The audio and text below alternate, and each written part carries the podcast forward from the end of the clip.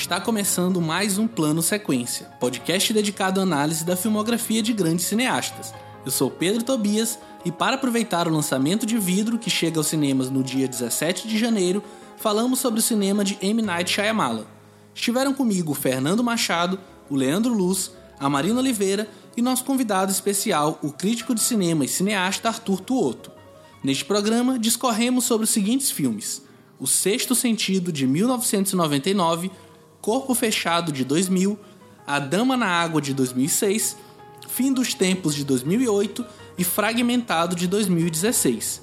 Lembrando aos nossos ouvintes que nossas análises são sempre feitas com spoilers, portanto, fiquem atentos à minutagem de cada filme na descrição do programa. Sem mais demora, pegue seu fone de ouvido, prepare o café e se prepare para um plot twist, pois a partir de agora você está em um plano sequência.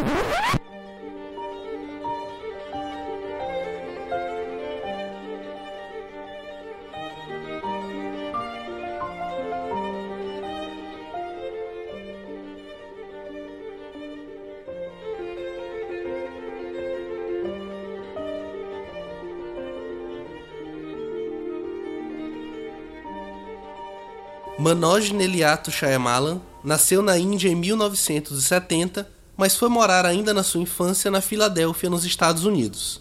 Filho de médicos, demonstrou paixão pelo cinema desde que ganhou uma câmera quando tinha apenas 8 anos de idade. Seu grande ídolo sempre foi Steven Spielberg. Na época em que frequentou a Universidade de Nova York, Shyamalan resolveu alterar seu sobrenome do meio para Knight, Apesar de ter nascido na Índia, cresceu no subúrbio da Filadélfia, onde rodou todos os seus filmes, exceto Praying with Anger. Durante a adolescência, fazia filmes caseiros, fato que prenunciou sua brilhante vida de cineasta. Desde seu filme Olhos Abertos, de 1998, sempre aparece atuando em seus próprios filmes. E para debater comigo aqui sobre o controverso cinema de Shyamalan, estão Fernando Machado. E aí, Fernando, tudo bem?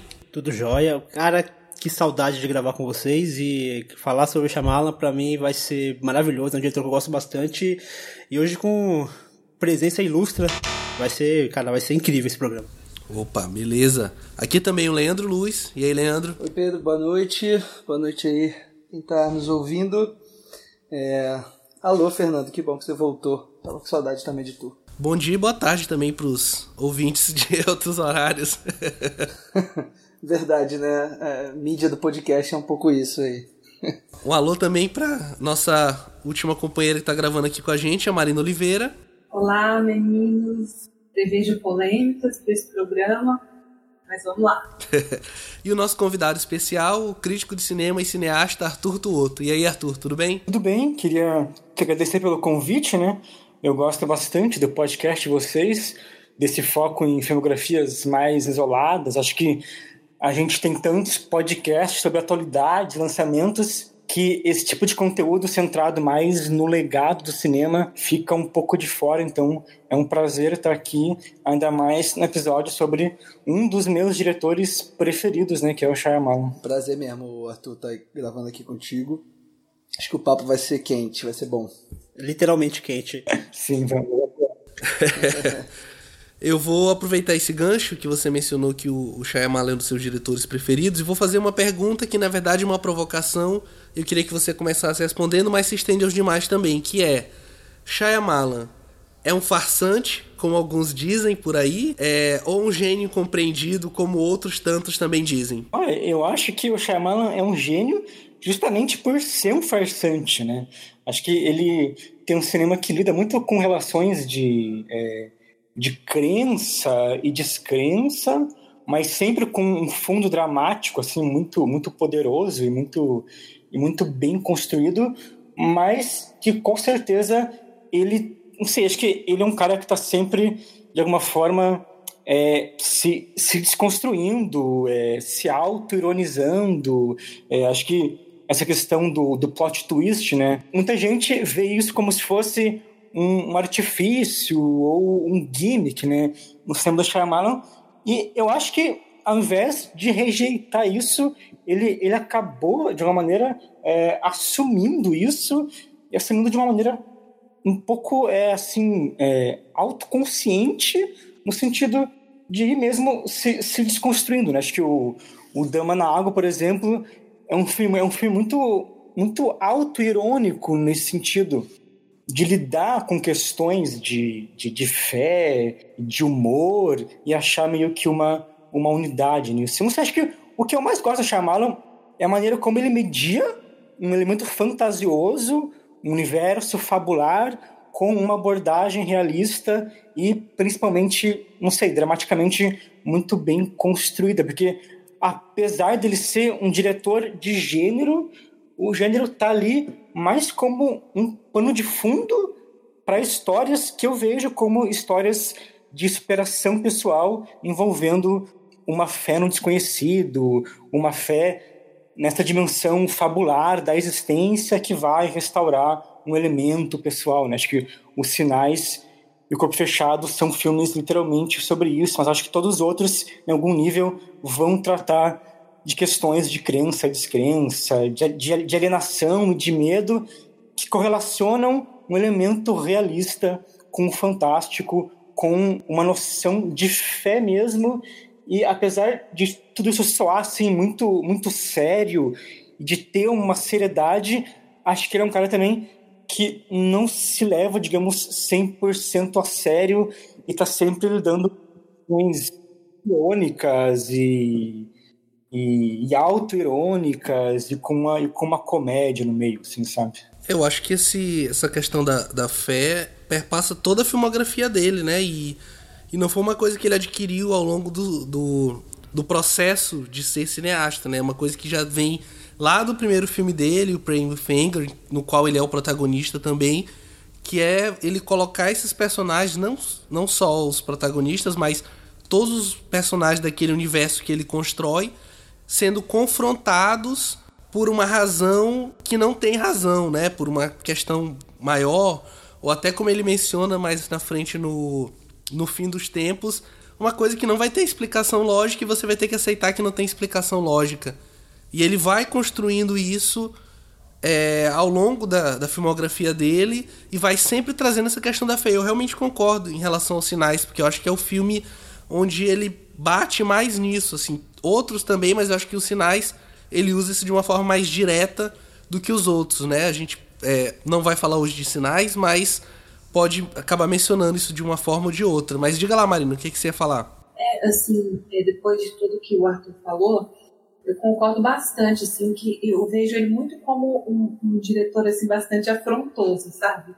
É, as pessoas é, criticam ele em algum aspecto, ele, ele, não tem medo de tocar no ponto é, no filme que ele está dirigindo.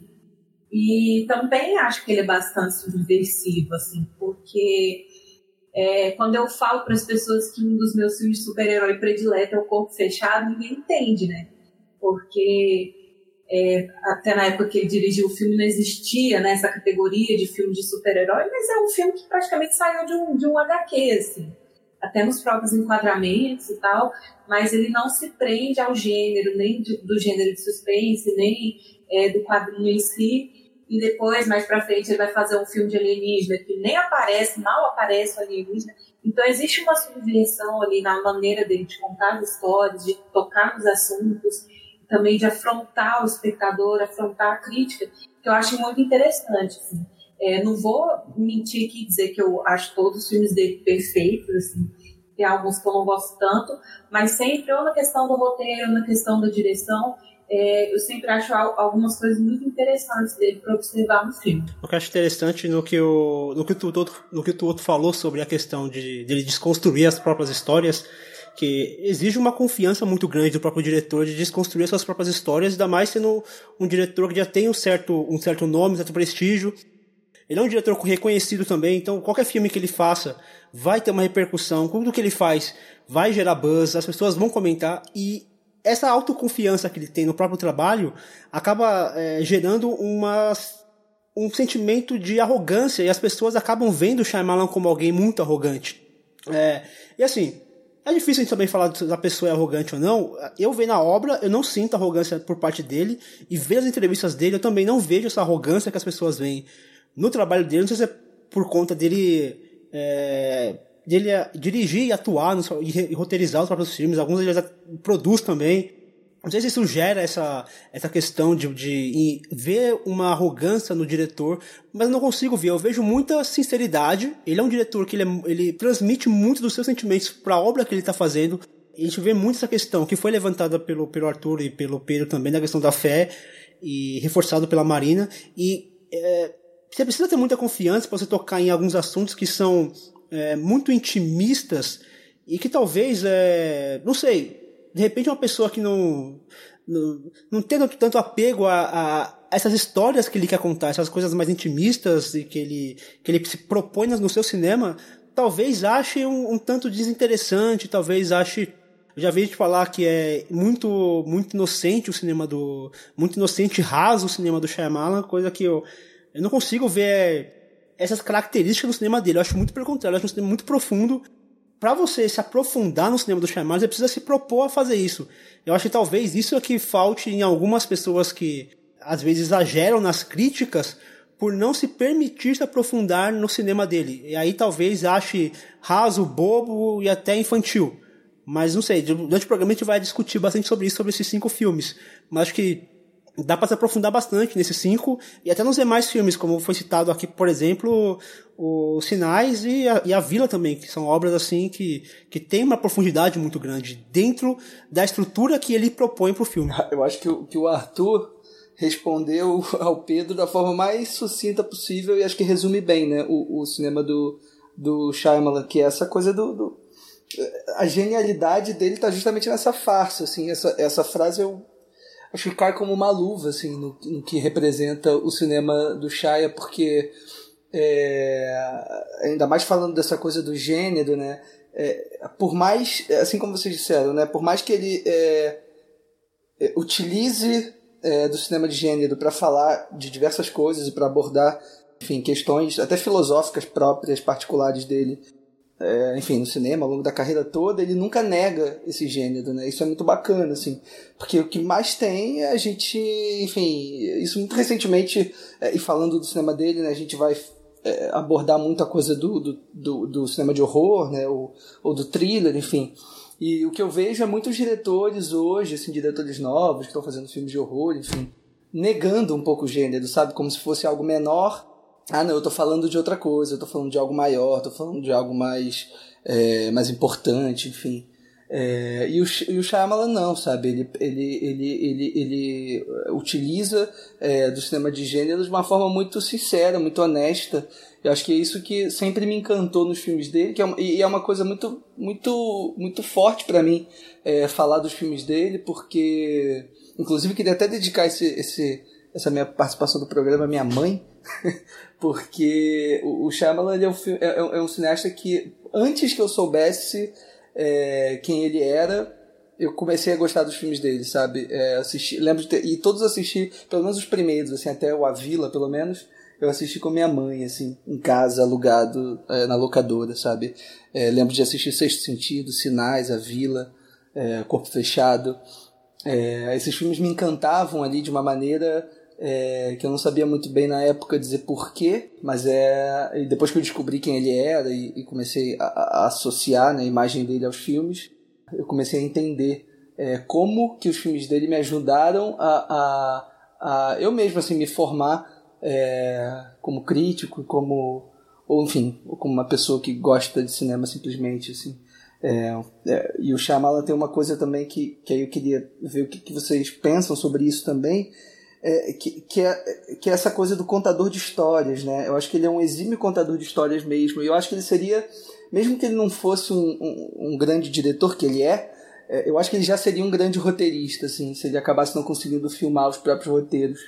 É, mas eu acho que é justamente na como ele consegue é, pegar os projetos e torná-los tão autorais, autorais nesse sentido mesmo de, de, de, de, que só ele conseguiria contar aquelas histórias é, da maneira que ele conta, eu acho que é o que torna o cinema dele tão, tão genial, tão, é, tão importante, tão fantástico, tão necessário nos dias de hoje. Ô, Leandro, eu queria. O Arthur, só antes de você comentar, eu queria adicionar a pergunta que o Leandro fez, uma outra, você já aproveita e já comenta.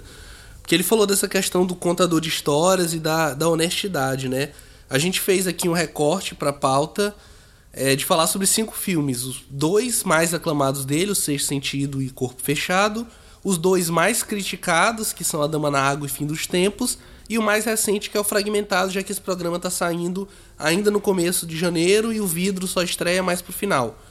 É, e aí eu queria, de repente, pedir para você, além de comentar o que o Leandro falou, é, o que, que você acha desse período de dois filmes que ele faz ali mais ou menos entre 2008 e 2015, antes do A Visita, onde ele meio que, não sei, eu vou jogar isso mais com provocação, ele vira um diretor de aluguel e faz ali, se envolve com dois projetos maiores que eram pré-existentes a, a ele pegar o projeto, que são O Último Mestre do Ar, que é a adaptação do no desenho famoso, né, da lenda de Aang, e o Depois da Terra que ele faz ali com, com Will Smith. Eu queria saber de vocês o que, que vocês acham desses dois filmes, se é realmente isso, ele empresta o nome a filmes menores, enfim, ou se tem algum valor dentro da filmografia dele esses dois filmes. Eu queria comentar antes a questão, o Fernando colocou, que a questão dessa inocência, né, que eu acho que entra muito na questão do storytelling, porque acho que é um cinema que reforça uma tradição muito assim elementar no poder sugestivo do storytelling, do contar, da história oral propriamente, porque são filmes onde muitas vezes a fantasia nasce de uma sugestão, de uma proposição, né? Ele não é bem um diretor que lida com muitos efeitos ele até renega isso em algum nível, né? No, tempos, o mal é invisível, né? É o vento. Corpo, o, o, o, Corpo Fechado é um filme de herói mais existencial sobre a gênese do herói e não tanto um filme de ação, né? Não existe tanto um efeito fantasioso concreto, mas mais uma sugestão que é coisa que me parece algo que o filme de gênero hoje anda deixando um pouco de lado, né? como o Leandro falou, acho que esse, esse aspecto, digamos, esse mistério sugestivo da realidade, esse aspecto milagroso do sobrenatural. Porque acho que o terror e o suspense hoje, eles estão meio que polarizados. Assim, tem um lado mais gráfico, um lado mais, mais trash, um lado que suja as mãos, que assume de fato o gênero, e do outro lado, um mais austero, mais sutil, mais passivo, né? Um mais, como diz, né? Um mais do pós-horror, né? Que essa, essa tendência que tende a, tende a higienizar e tende a gourmetizar o gênero. Acho que, pouca, acho que tem pouca gente fazendo um cinema de gênero que de fato se aproveita das possibilidades dramáticas que ele tem, que ele tem a oferecer e acho que o Shyamalan é, faz isso muito bem. Mas sobre a questão desse, né, desse entretempo do Shyamalan, acho que ele me parece que a filmografia dele foi ficando cada vez mais experimental, cada vez mais subversiva, especialmente com o Dama na Água e acho que com o ápice do Fim dos Tempos, que para mim Fim dos Tempos é um filme experimental assim em todos os sentidos, e isso acho que gerou ele é, gerou uma uma, relação muito ruim com os estúdios, então ele começou, ele perdeu meio que um espaço para contar as histórias próprias, para contar os roteiros, os, os, roteiros próprios, então ele teve que fazer esses trabalhos é, comissionados, né, como o After Earth, o, o Last Airbender, né, e bom, são filmes que é, eu não acho que são filmes tão bons quanto os filmes que ele roteirizou, mas ainda assim eu consigo enxergar um traço autoral muito forte neles,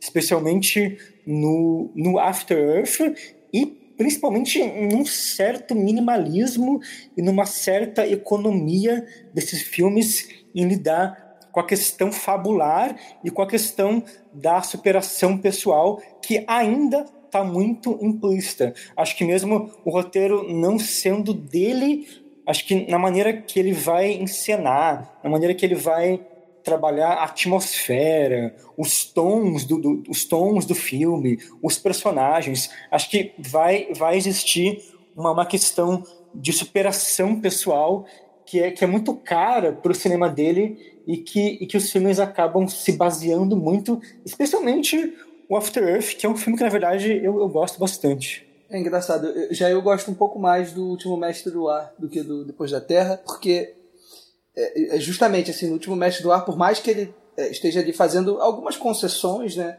em termos de estúdio mesmo, por conta de tudo isso que o Arthur falou. É, se viu no momento da carreira em que, em que de fato teve que né, fazer determinadas coisas ali que talvez não fossem as prioridades né, para ele enquanto cineasta, é, mas ainda assim é, é, é, um filme que eu acho que ele tem uma conexão tal qual o A Dama na Água, né? Acho que o Último Mestre do Ar tem é, uma coisa ali de você dele fazer, é, isso ele diz né, em entrevistas também, né, de, de fazer um filme é, pensando num, num, público mais infantil mesmo, pensando nos próprios filhos dele. É, eu acho o último mestre do ar muito singelo e muito. E, e, o ponto forte dele talvez esteja justamente na encenação, assim, que é o que eu mais vejo as pessoas criticando, assim, porque é, eu, eu, particularmente não assisti o, o, Avatar, né, o desenho que originou ali o, o, o filme, mas é, eu conheço pessoas que, que já.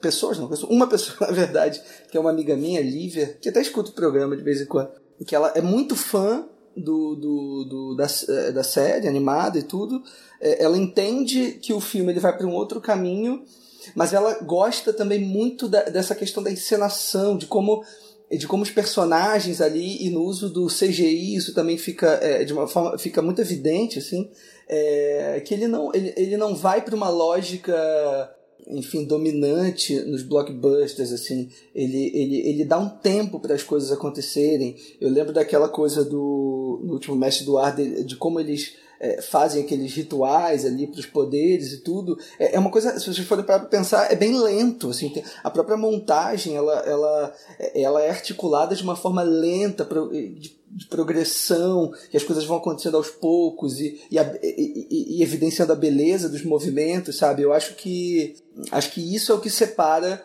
É, e acho que no Depois da Terra tem é, isso também, a, a relação é, do personagem do Will, do Will Smith com o filho e as cenas de ação, eu acho que são. É, é, a decupagem dessas cenas e a forma como ele encena tudo e o trabalho dele com os atores, eu acho que ele continua é, muito bem preservado, assim. É, mas é isso, são filmes que, que ele acaba fazendo algumas concessões e que o roteiro, a progressão dramática como um todo acaba não, não entregando tudo aquilo que a gente sabe que é o potencial dele, assim. Mas é isso, ainda assim, eu, consigo também enxergar muito, muito valor, assim, nesse, nesses filmes. E é sempre bacana quando a gente vê um diretor autoral, né, e tudo, fazendo um filme desse, como, enfim, a galera tá comentando, enfim, vou acabar datando um pouco o programa, mas é, a galera comentando muito agora do Roma, né, do Afonso Cuarón, assim, eu lembro, assim, das discussões, né, é, quando o Cuarón resolveu dirigir o Harry Potter e tudo, é, eu sempre é, vejo com, com muito bons olhos esse tipo de coisa, assim, né, diretores é, super, mega autorais que sempre fizeram projetos muito particulares que de repente se enveredam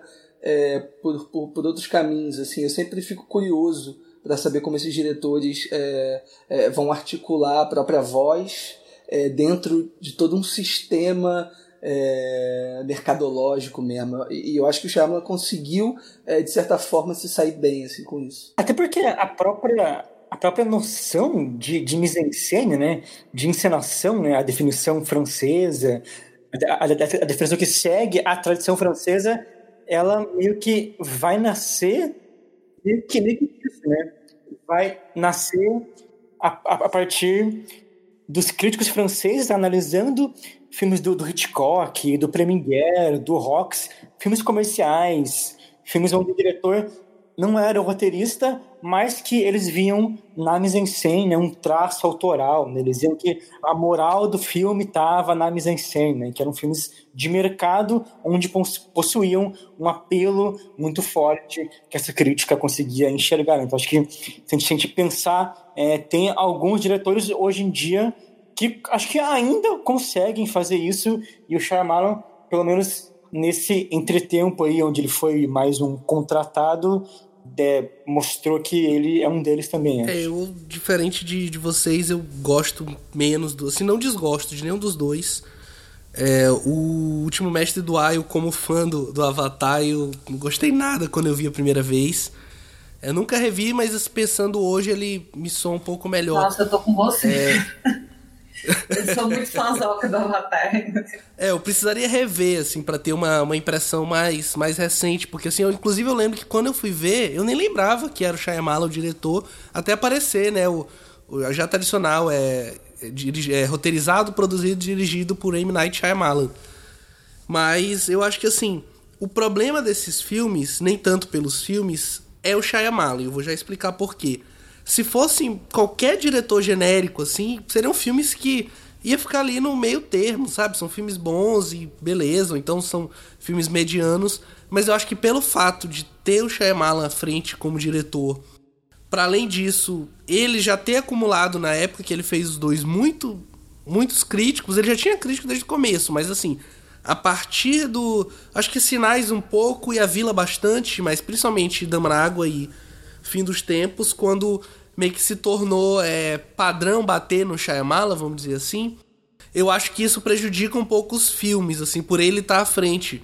Porque já existe uma má vontade antes de você sentar na sala de cinema para ver esses dois filmes. E são filmes realmente bem interessantes. Eu acho que eu gosto também mais do, do Depois da Terra. Eu acho que o lance pai e filho é bem construído e, e acho que dentro dessa lógica de ser um grande blockbuster de CGI e cheio de ação, eu acho que ele consegue realmente imprimir uns traços da sua autoralidade, mas eu acho que é aquilo, né? O boleto vem e depois de fim dos tempos, que a gente vai comentar mais à frente, acho que ele tinha que se permitir é, um pouco esse período de respiro para voltar depois com a visita e especialmente com o Fragmentado, que já é um filme maior que ele vai fazer depois.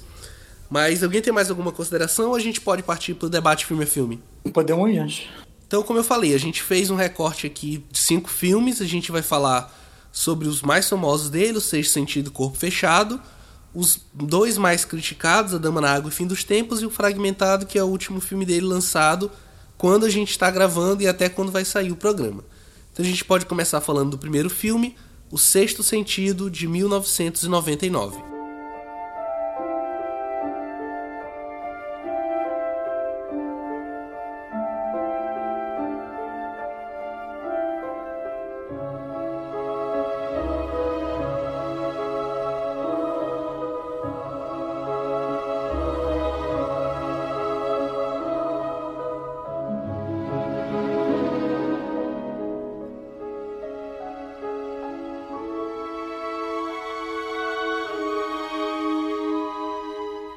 Garoto vê o espírito de pessoas mortas à sua volta.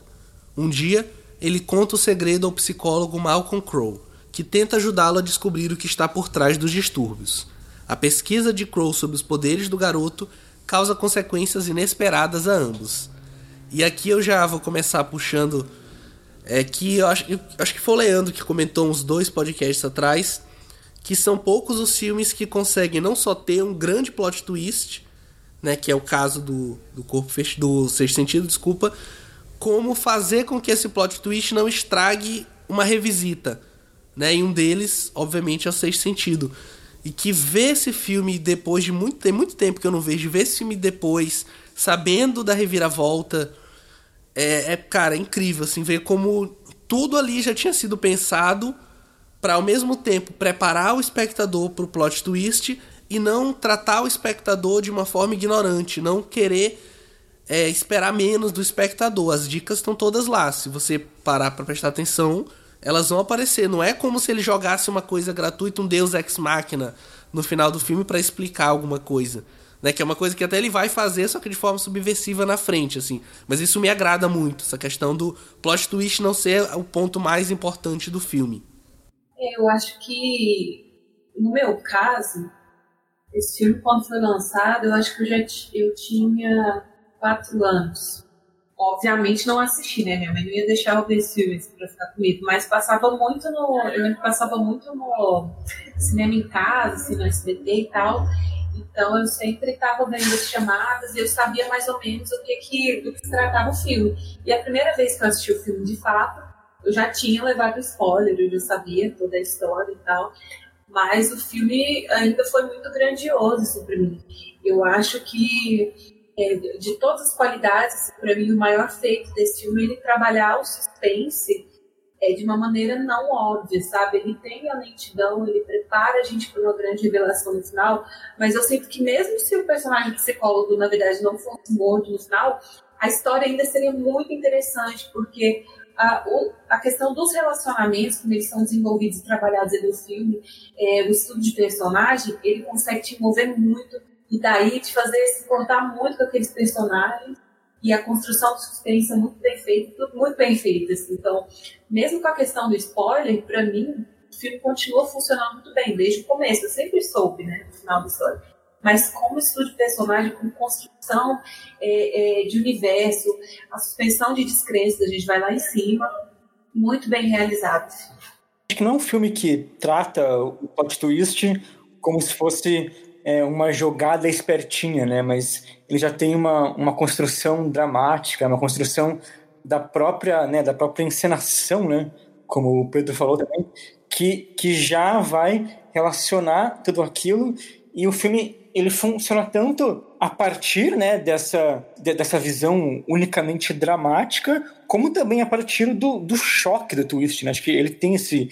Ele, ele realmente é, consegue trabalhar com uma, uma espécie de, de comoção do choque do twist, mas sem cair numa coisa, numa coisa muito espertinha ou numa coisa só de um, de um, de um artifício, né? O que eu acho que esse filme pode ter causado foi um pouco, talvez, uma, uma impressão um pouco errada para o público que talvez tenha gerado uma dificuldade na carreira dele, né? Porque é um filme que, apesar de lidar com uma questão, né, de sobrenatural, ele não toca em elementos de fantasia propriamente, né? Que acabou sendo a marca dele depois disso. Acho que existe uma construção dramática que é a base de tudo. Existe né, essa, essa entrega dos atores que a Marina falou, né? Essa lógica de resolver tudo na cena pela cena, uma lógica quase melodramática mesmo, que até hoje é um dos pontos mais fortes do sistema dele, que em vários aspectos é a base para nossa imersão narrativa, mas em última análise ele é uma espécie de drama espírita. Ele não vai correlacionar todo esse gosto Shyamalan pela fantasia, esse gosto por uma variedade de mitologias que ele foi lidar depois. Eu acho que é um grande filme, um dos maiores filmes da década de 90. Acho também que ele pegou uma tendência de Hollywood investir em um cinema de gênero mais clássico que gerou uma espécie de breve renascimento do terror, sendo Wes Craven talvez o principal nome disso, e que hoje isso está muito mais ligado a um cinema independente e não mais a uma, a uma lógica de estúdio. Né? Acho que nessa época ele pegou essa tendência, ele pegou essa, ele surfou um pouco nessa onda desse, desse mercado, mas eu não acho que ele deu continuidade a isso, porque o projeto dele era um pouco mais amplo, ele dava com mitologias mais amplas. Mas eu acho que mesmo você fez esse comentário de que ele meio que surfou numa onda, assim, um gênero e tal, mais clássico, mesmo assim, é, a gente identificando o suspense ali, para mim não é nada óbvio a maneira como ele, como ele vai desenvolver essa história, né? Porque eu penso que se fosse outro diretor, ia ter muito mais sustinho de, de fantasminha, assim, durante o filme. E aí você também fez um comentário, assim, de que por ter essa questão meio espírita e tal, acabou que ficou esse estigma, assim, do que as pessoas esperariam para os próximos filmes e acabou que ficou meio que uma cartilha assim do que ele deveria seguir. Ah, vai ter que ter um plot twist no final, vai ter que ter isso e aquilo. Tanto que no Brasil o Corpo Fechado chegou com esse título super espírita, né? Que não tem muita ligação com o, o título original nem com a história que está se contando, assim. Mas porque já aqui no Brasil já tinha feito esse sucesso estrondoso, assim, no meio kardecista, no meio dos espíritas. E aí tava todo mundo esperando que fosse para esse, pra esse rumo, assim, a história. E até o título do, do filme foi alterado, né? Mas a questão que eu disse de mercado foi mais que ele surfou numa tendência mercadológica, mas usou isso de maneira absolutamente autoral mesmo. Eu acho que é um filme que é um filme normal e que é um filme que é um filme genérico. E acho que essa questão da comoção do público e do marketing, eu acho que é uma coisa que ele trabalha e que ele gosta e que, que, ele, que ele faz meio que por querer, assim. Acho que, eu, eu, eu, lembro quando, quando começou a surgir o marketing do, do Avila, foi assim, tinha pôster em ponto de ônibus, tinha toda uma coisa que já vendia uma espécie de surpresa final, porque acho que ele é um cara que, assim, ele pode ser um cara autoral e independente, ter uma veia artística, mas eu acho que ele curte uma, uma comoção assim do público e ele curte tá dentro de uma de um esquema de possível blockbuster que hoje não seria mais um blockbuster, talvez um blockbuster de 20 anos atrás.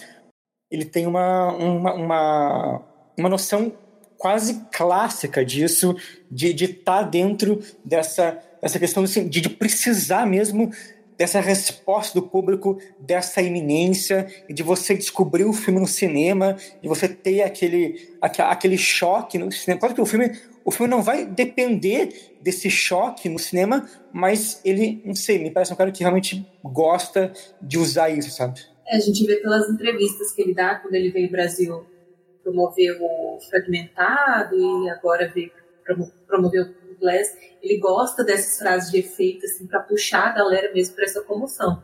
Eu só acho que eu não sei se a questão do plot twist do, do corpo fechado mesmo, e até do sexto sentido, funcionaria nos dias de hoje, né? O lance da internet, dos spoilers e tal. É, sei, isso teria que ser trabalhado de outra forma, assim. Mas, ó, se o, se o plot twist do fragmentado funcionou, cara, eu acho que funcionaria. Eu, as pessoas me contaram é, o final do filme, na cara dura, assim, pra me tirar do sério mesmo. Como a maioria das pessoas é, que eu convivo, assim, tem minha idade, é, muita gente não conhece o Shyamalan pela filmografia dele, sabe? Eu assisti o filme porque era um cara de múltiplas personalidades. E aí me deram um spoiler que ele virava um monstrão no final, assim. E muita gente não, não se tocou que o Bruce Willis no final era a continuação do, do corpo fechado, né? Que é o verdadeiro plot twist, né? Mais do que ele virar um monstro. Que é o verdadeiro plot twist. Sim, é esse, esse que eu comentei. Esse que eu não esperava de fato. É, e, eu não, e eu não fui spoilada disso. Foi, foi interessante. Eu também não. Mas acho que isso, isso vocês estão falando aí, acho que só evidencia o quanto o, o Shyamalan é um cara esperto também. Assim, é um cara muito atento ao mercado, assim. É, o Pedro tinha comentado isso, né? É, é, é, a jogada que ele faz quando ele resolve lançar o A Visita de surpresa, assim.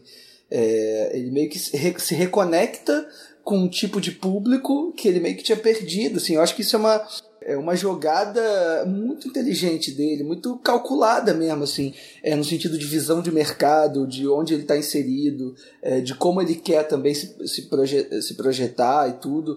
É, acho que essa coisa que você estava falando do, do, sexto sentido também, acho que, que antes disso é, ele tinha feito dois filmes que, enfim, quase ninguém viu, né? É, é, realmente o sexto sentido que lança ele é, para as massas mesmo, assim.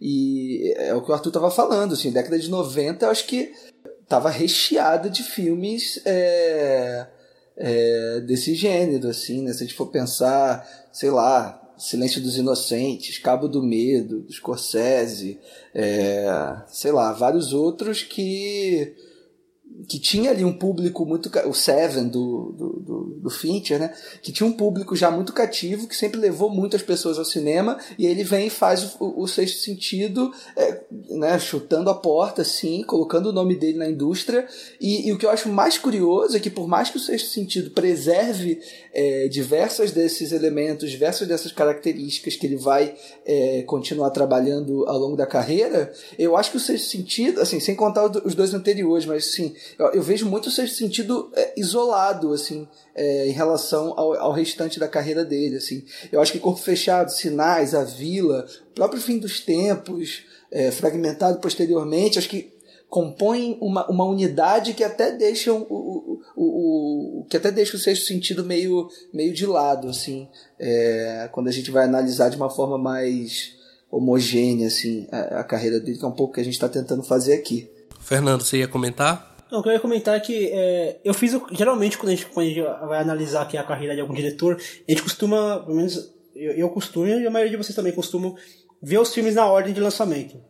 E sabendo do que foi o seu sentido, e que até hoje eu, acho impressionante, por exemplo, eu estava vendo um texto, não vou lembrar de quem que é o texto, que falava que muitas vezes o, o espectador se frustra por não ter o final que ele queria que fosse igual ao final de seu sentido. Ou seja, um filme de anos atrás ainda carrega esse estigma no, no diretor. Então eu, falei, eu, eu, fui fazer diferente. Eu vi de trás para frente a ordem dos filmes, porque eu queria chegar no corpo, no, no seu sentido e entender o que, que ele carrega do, desse filme nos demais que ele já que ele já havia ele já, já tinha feito, que ele fez, né?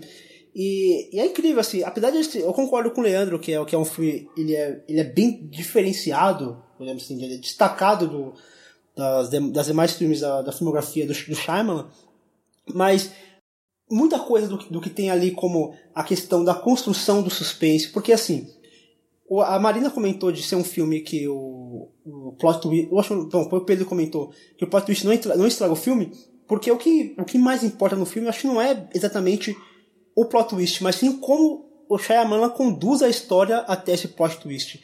Ele tem uma, uma, uma maneira assim, de decupar a cena, por ele ser o roteirista, então ele tem essa, esse, esse controle maior até, né? ele ser um roteirista e um excelente diretor, então ele tem esse domínio de decupar um roteiro para criar esse suspense por meio de, de, de imagens mesmo. Ele, ele tem movimentos de, de, câmeras que são bem sutis. Acho que o ápice dele foi no corpo fechado, a gente vai chegar lá.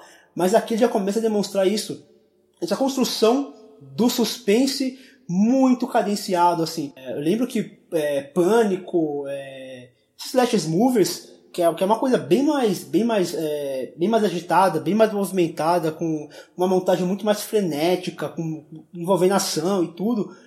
E acho que esse sentido vai na contramão disso. É uma coisa muito mais cadenciada, muito mais pausada, uma construção, exata, é, realmente uma construção do suspense e nesse sentido é, é um filme que ele não chega a ser um revolucionário do tipo, mas ele dá um frescor nesse, no, no gênero suspense e trabalha o, o que realmente faz o suspense. É o que Hitchcock fala, no, o suspense não é aquela coisa do, de você dar um susto, é você mostrar uma cena que mesmo você sabendo o que vai acontecer nela, é você saber como que ela vai acontecer, em que momento que ela vai acontecer, qual vai ser o resultado daquela ação. É essa construção que ele faz com que faz com que seja sentido, seja um filme que mesmo anos depois e todo mundo já sabendo o que acontece, não perde nem um pouco assim a sua, a sua qualidade, mesmo diante dessa, dessa, desse apelo que as pessoas têm com o plot twist. Disso tudo que você falou, assim, é, eu acho que a riqueza assim, com que ele escreve os personagens como os relacionamentos se dão ali dentro é maravilhoso, assim. E aí a gente deve dar os créditos pro, pro casting também, que foi feito por esse filme, os atores todos têm uma química ótima, os que aparecem poucos, os que aparecem muito, são tá tudo muito alinhado, assim, tá tudo muito... E que ator era o Haley Joel Osment, né, cara? Nossa, muito promissor cara, e sumiu, menino... basicamente. Não, eu fico devastada, assim, apesar do filme ele ter um tom muito otimista, assim, maneira, até pela própria maneira como ele termina e tal. Eu fico devastada quando eu vejo aquele menino sofrendo, assim, no começo, sabe? Porque, nossa, parece que esse menino ele é tão profissional, assim, parece que ele é um mini adulto atuando ali, sabe? E isso que o Fernando falou também, acho que representa muito o, o, o cinema do Shyamalan, que é a, a, economia, né? E acho que desde o seu sentido ele já demonstra muito essa característica dele de, de economizar mesmo na quantidade de planos e e, e numa montagem que me parece. cortes, né? É, numa montagem que me parece que já estava bem pensada também ali é, no momento que ele pensou o filme. E, e, e, ao mesmo tempo, ao mesmo tempo que é um filme, é, isso foi o que mais me chamou a atenção revendo agora para gravar o programa. Assim. Filme que eu já vi muitas vezes, né? Vi, vi a primeira vez quando eu era criança lá, como eu falei, assim, com minha mãe e tudo. É, minha mãe sempre gostou muito de filme de, de, de terror, assim. Na verdade, ela chama de filme de suspense é, ela, ela faz uma dicotomia muito clara entre o filme de, o que é filme de terror e o que é filme de suspense, assim. É, que até tenho conversado muito com ela recentemente, tentando desconstruir um pouco isso na cabeça dela.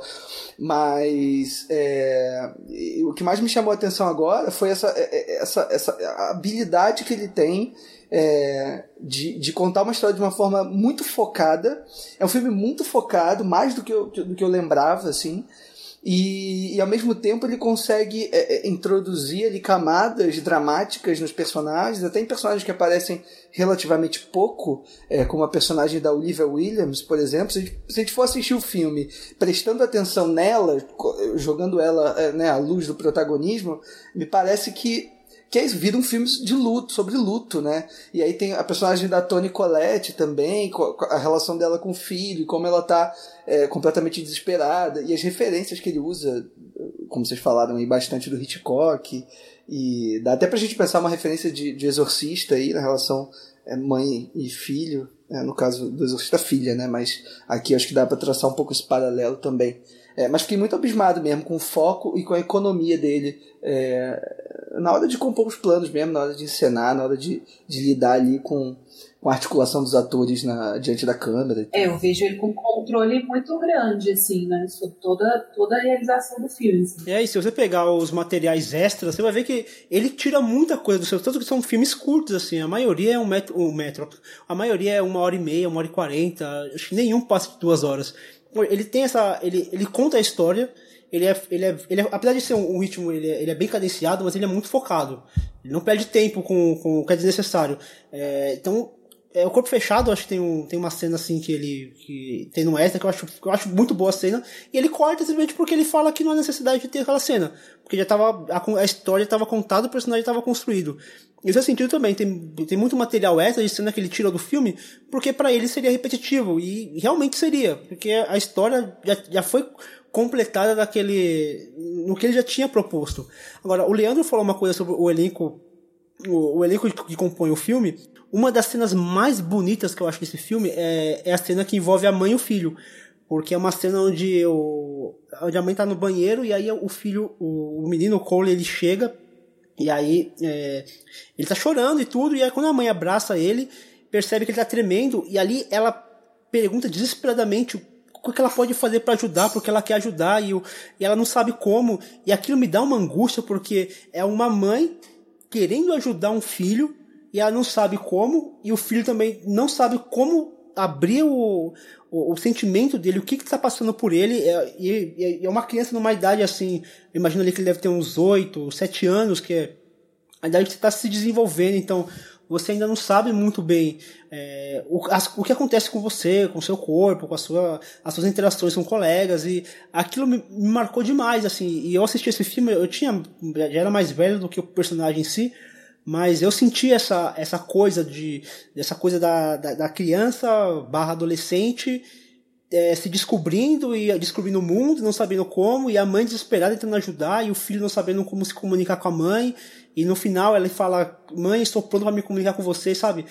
Essas linhas que o Shyamalan coloca no, no, nos filmes dele que, que me cativam, além da, da construção belíssima do filme, do filme que ele tem, essas linhas que ele coloca, sentimentais, né? Essas cenas, é, essas sutilezas são muito bonitas mesmo, assim, tem uma cena específica de, dele e da mãe também, é, da mãe carregando ele num carrinho de supermercado, assim, que eu acho tão bonita, eu acho que representa tanto o que é o filme também, assim, e aquele final, né, daquele diálogo é, deles dois no carro e, e, da mãe finalmente podendo, né, finalmente compreender ali é, tudo aquilo que ele estava passando e estava muito claro, assim, estava muito bem construído ao longo de todo o filme é, a trajetória dessa mãe para a gente acreditar que ela acredita no filho, né, é, quando ele finalmente está pronto para contar para ela, assim, a gente vê isso nos olhos dela, né, uma interpretação até muito bonita da Toni Collette, assim. E um baita trabalho de direção de atores do Shyamalan, né? Assim, especialmente com atores é, mirins, né? Que ele teve no Olhos Abertos, que é basicamente um filme Sim, todo protagonizado é. por crianças, né? É, aqui, de novo, a visita lá na frente, que ele vai trabalhar novamente com crianças, assim, sempre que ele usa atores mirins, ele consegue extrair bastante deles, ele consegue trazer uma verdade é, que vai além do que os diretores conseguiriam. Eu acho isso bem legal. Acho que, de uma forma geral, os elencos dos filmes deles acho que são assim repreensíveis, especialmente a partir do Corpo Fechado, que é quando ele começa a trabalhar com o Douglas Abel, né, que é um grande é, diretor de casting, enfim, trabalha com bastante gente em Hollywood até hoje. Mas vocês querem falar mais alguma coisa sobre Sexto Sentido ou a gente pode partir pro próximo filme? Bora. Então a gente vai partir pro filme seguinte da pauta, que também foi o seguinte do Shyamalan, que ele dirigiu em 2000, Corpo Fechado.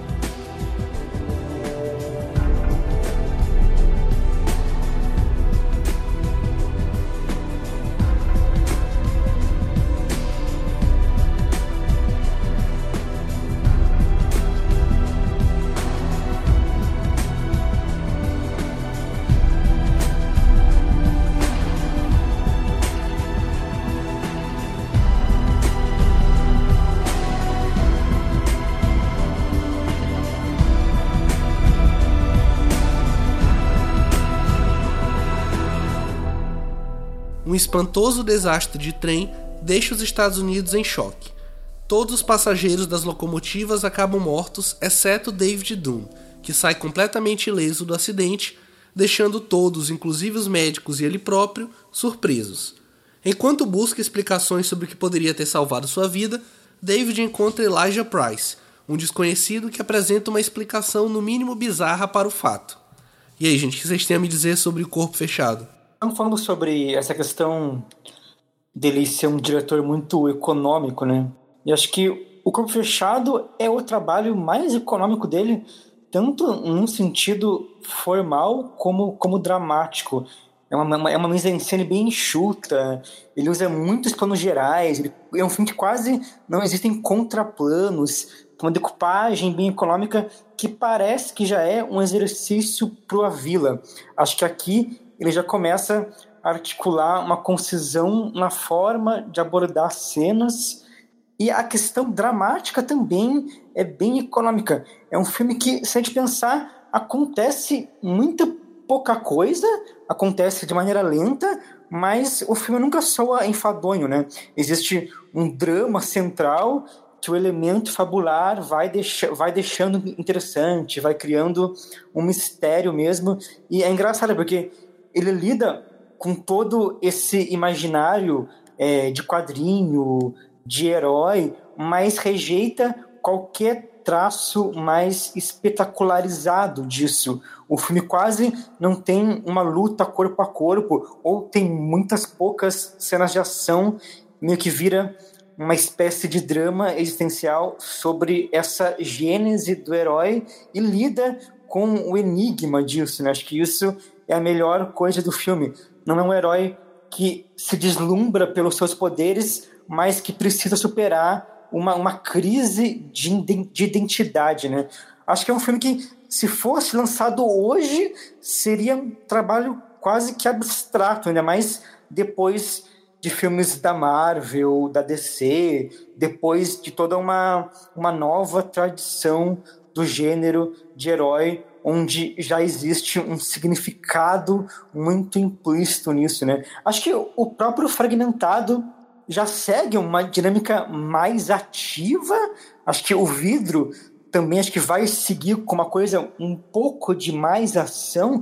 Acho que não que o Shyamalan esteja se entregando a uma dinâmica mais eficiente, é, é impossível ignorar que essa, que essa onda influenciou em alguma coisa, né? Influenciou tanto no público como, como em outras questões. Acho que com certeza ele está conservando uma abordagem, digamos, intimista, mas eu acho que hoje ele tende a trabalhar com uma questão mais, mais dinâmica, assim. Eu acho que até com uma questão de construção, né? Ele já fez esse filme pensando numa trilogia, então é capaz de. Ele tem uma construção mais paulatina na questão para desenvolver o herói. Aí é uma questão um pouco mais. Até por, por, questão de personalidade, a gente pensar na personalidade do, do David, é uma coisa mais introspectiva, ele é um personagem mais introspectivo.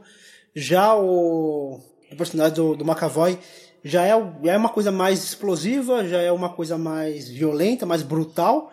E aí a, a unção dos, dos dois filmes deve gerar uma coisa Ô, mais. Fernando, qual dos personagens você quer saber? verdade, verdade. É o Kevin, é o, é o personagem principal. Mas enfim. É, então, eu acho que também tem isso. Mas eu concordo que esse filme ele é, ele é muito mais enxuto.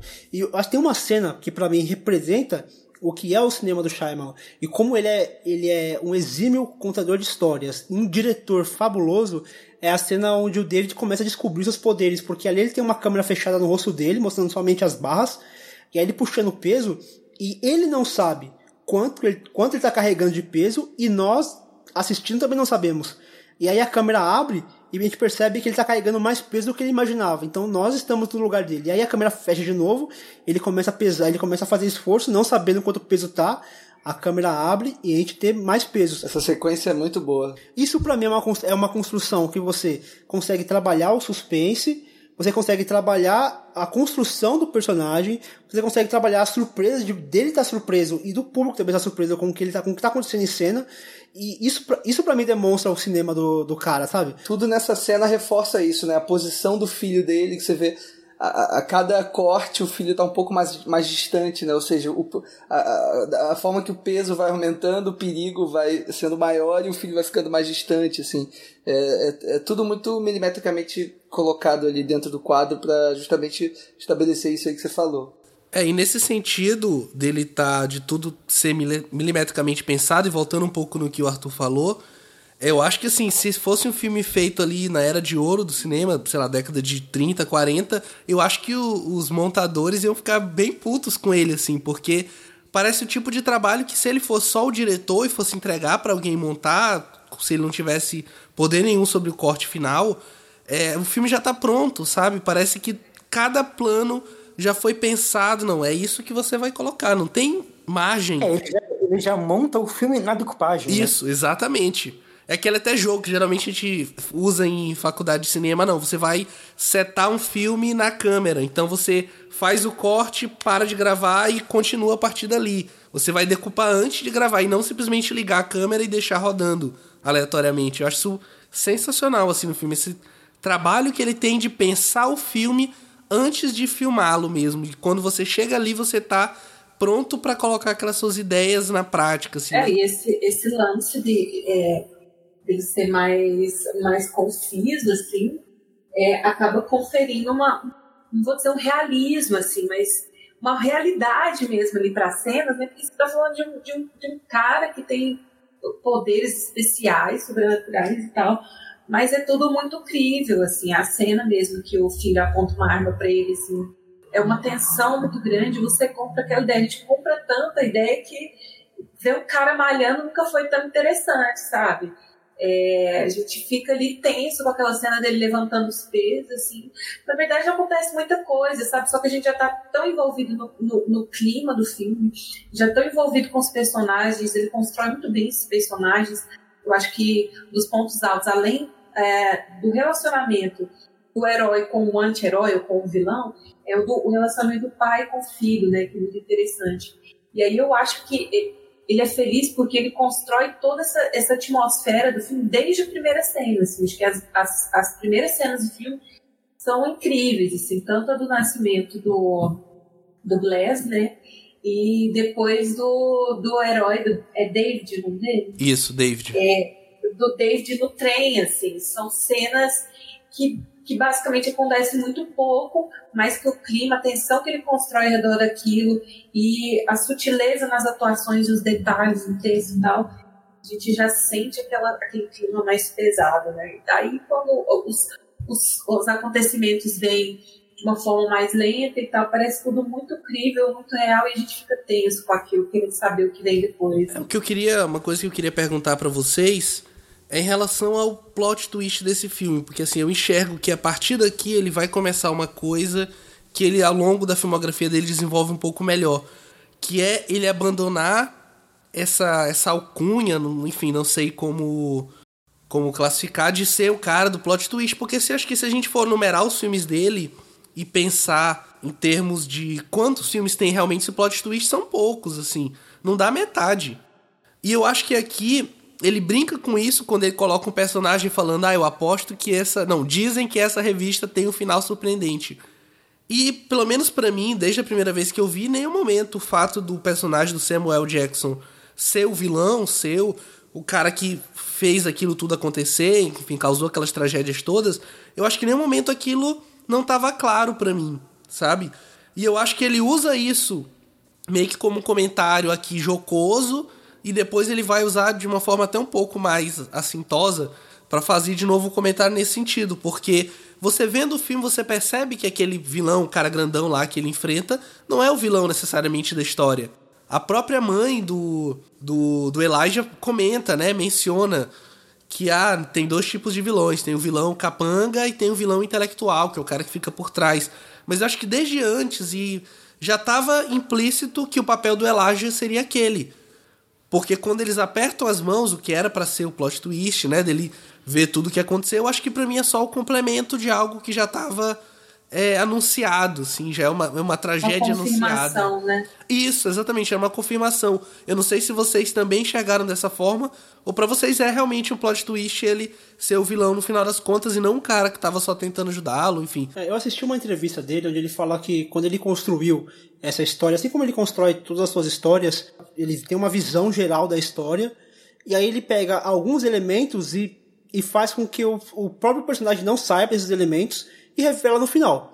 Então a gente acaba descobrindo a, o que é que tá acontecendo na história junto com, o David, por exemplo. Então, tipo, é um, é um tipo de, de, de plot twist que, na verdade, eu não, eu, não, eu não vejo como um plot twist, porque, na verdade, ele não, pra mim, ele não muda a história. Pra mim, a história continua tendo desenvolvimento, é, a busca por uma identidade do qual ele não tinha. A gente vê que o David ele não tinha, ele abandona ali o, o esporte, o futebol, mas não tem um motivo muito claro para isso, ele simplesmente não sabe como, como lidar com aquilo, então ele inventa uma, uma mentira para sair daquele mundo. O casamento dele tá, tá ruindo também, então ele não consegue ter uma. Ele consegue se colocar ali como um marido, como um pai, ele é um pai totalmente ausente, que tipo, quando ele vai na escola, ele fala que, que não é o papel dele estar ali, que é a mulher dele que cuida daquilo. Então ele é uma pessoa sem identidade, então o filme ele constrói a identidade do personagem e a revelação final só faz só, só confirma o que a Marina falou, confirma a identidade do vilão. Mas do, do David não muda nada, sabe? Então eu não vejo como esse. É, exatamente como um plot twist. Eu acho que é um complemento. Ele complementa a informação, ele fecha o quadro, mas para mim não muda a história. É, eu, eu vejo mais como uma espécie de impacto final que dá assim o punch do ato final do filme e que conecta ou confirma de fato a questão do protagonista e do antagonista. Então, não sei, para mim teve mais um efeito dramático, mas eu acho que a maneira que é colocado, talvez até por uma questão, não sei, mercadológica, que eu acho que ele pensa um pouco, é para ter uma espécie de surpresinha, sabe? Porque ele vem bem no final e ele e é uma cena muito importante. Então, assim, é talvez um plot twist um pouco mais fraco, mas uma questão de, de comoção de público, de você já tá, é, trazendo o público ali, ali, do teu lado, até ali, e você apresentar essa virada, acho que ele ainda é um plot twist, sabe? É uma coisa que, que acho que ele, ele acabou é, assumindo, assim, nos, nos filmes, esse, esse filme acho que é o segundo dele, né, realmente mais, mais famoso, então acho que ele meio que se viu não numa certa obrigação, mas talvez em um papel assim de apresentar esse esse punchzinho final que acho que gera essa ambiguidade entre, entre ter, entre ser um impacto dramático final e também funcionar como um plot twist. É, porque eu acho que funciona é, é como um plot twist, mas ao mesmo tempo é, é muito subversivo, né? Porque é quase uma é quase um coito interrompido ali, né? Porque ele, ele, ele vai ele pro ápice da coisa, revela uma informação importantíssima que confirma é, isso tudo, e eu acho que é fundamental para o que o filme tem tra eh, trabalha é, ao longo de toda a sua duração, né? Se a gente for pensar na coisa justamente do protagonista, do antagonista, do herói, do vilão, desses arquétipos que ele está tentando é, ao mesmo tempo é, reafirmar e ao mesmo tempo duvidar, né? reafirmar a partir do Elijah e, e, e, recusar um pouco a partir do ponto de vista do personagem do, do Bruce Willis, né? que ele mesmo vai afastando um pouco essa ideia de herói até o momento em que ele vai abraçando tudo isso mas e, e, acho que esse artifício que ele, que ele, que ele utiliza no fim é, é, algo que ele vai trabalhar em alguns outros filmes também assim eu acho que no fim dos tempos é o que ele faz isso leva essa essa coisa subversiva ao extremo, que é, que é uma coisa meio anticlímax, né? Ele, ele joga tudo pro, pro alto é, no momento crucial do filme, quando as pessoas esperam uma grande revelação no sentido é, mais catártico, assim, em termos de ação, né, em termos do que acontece, mas na verdade não é, assim, é bem subversivo, é bem... É, a, a coisa acaba ali eu acho que no fim dos tempos, depois a gente vai conversar mais sobre isso. Eu acho que ele faz isso também de uma maneira muito particular e, e acho que é o que, eu, é o que faz eu gostar ainda mais assim desse, desse tipo de trabalho, desse tipo de ação é, que, ele, que, ele, que ele coloca ali nos roteiros dele. Esse final me lembra muito, é uma coisa muito de. Eu, eu gosto muito de quadrinho, eu leio bastante quadrinho. E tem, e tem uma coisa que, que, que o quadrinho tem, de ele conseguir esconder algumas informações, que são quadros bem fechados, então você consegue esconder mais algumas informações e essa construção e essa revelação é muito de quadrinho, sabe? É, é, a, é a jornada do herói lá de, de, de Vogler e de Campbell, só que feito de maneira. sem muito invencionismo, de maneira simples, que remete muito a, aos quadrinhos do, do Kurt Busiek, do Alan Moore, sei lá.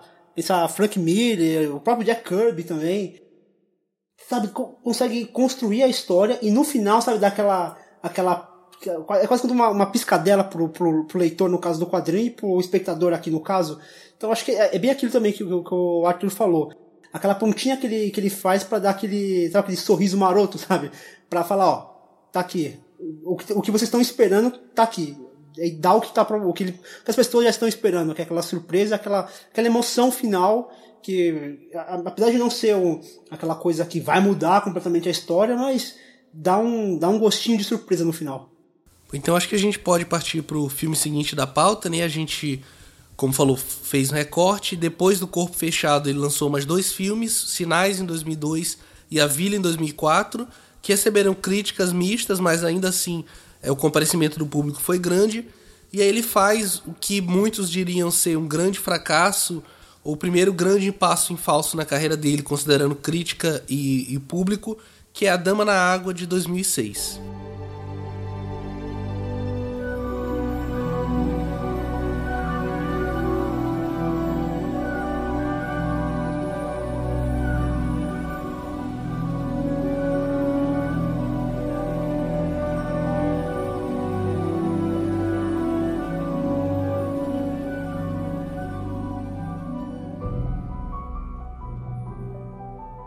Quando Cleveland salva uma jovem enigmática do perigo, ele não se dá conta de que ela é um personagem de histórias infantis que está tentando retornar para o lugar de onde veio. À medida que o tempo vai passando, ele se interessa cada vez mais pela moça e acaba percebendo que ele e os inquilinos do prédio também são personagens do conto e devem fazer de tudo para protegê-la de criaturas malignas que tentam impedir que ela retorne ao seu mundo. Acho que esse filme, na minha opinião, é o melhor filme dele, porque é um trabalho que evidencia de maneira descarada e até irônica essa questão da crença e da descrença do cinema dele, mas ainda conservando o drama de inspiração pessoal, né? O personagem do, do Paul Giamatti. Ele expõe um processo a partir do uso da comédia, da banalização de alguns elementos, mas as coisas meio que nunca perdem a força, né? O filme conserva um tom solene. Aquela criança lê mensagens na caixa de sucrilhos como se fosse um profeta, mas depois a gente descobre que a criança era a pessoa errada, que na verdade as palavras, a, a mensagem estava nas palavras cruzadas ou em algum lugar ainda mais banal e mais ridículo. Então ele meio que parte dessa, dessa infantilização de tudo, justamente para revelar uma essência primária e poderosa das coisas. É meio como, como quando as crianças brincam de faz de conta. Acho que o Dama na Água é, digamos, um filme sério sobre o faz de conta. Mesmo a forma como ele fecha o filme no condomínio revela um pouco essa ideia de como se tudo, se tudo fosse um, play, um, um, playground, sabe? O filme é meio que o playground particular do Shyamalan, um mundinho isolado de temas ultra variados, onde existe uma liberdade absurda, onde ele vai jogando várias questões e elementos e ícones diferentes, mas que incrivelmente nunca soa aleatório, porque existe uma jornada principal sendo seguida e como sempre essa jornada ela é muito ela, ela, ela é dramaticamente muito bem contextualizada o que acaba criando uma, uma unidade muito poderosa né Ô Arthur, eu queria te perguntar, aproveitar que você já abriu aqui falando, o que, que você acha do personagem do Shyamalan no filme? Porque acho que foi outra grande crítica que ele recebeu, foi que ao longo do tempo ele estava passando a não só ser uma espécie de Hitchcock ali aparecendo nos filmes, mas ele estava começando a ter papéis maiores. E obviamente nesse filme, pelo menos a meu ver, dá para perceber claramente que não é um bom ator, né?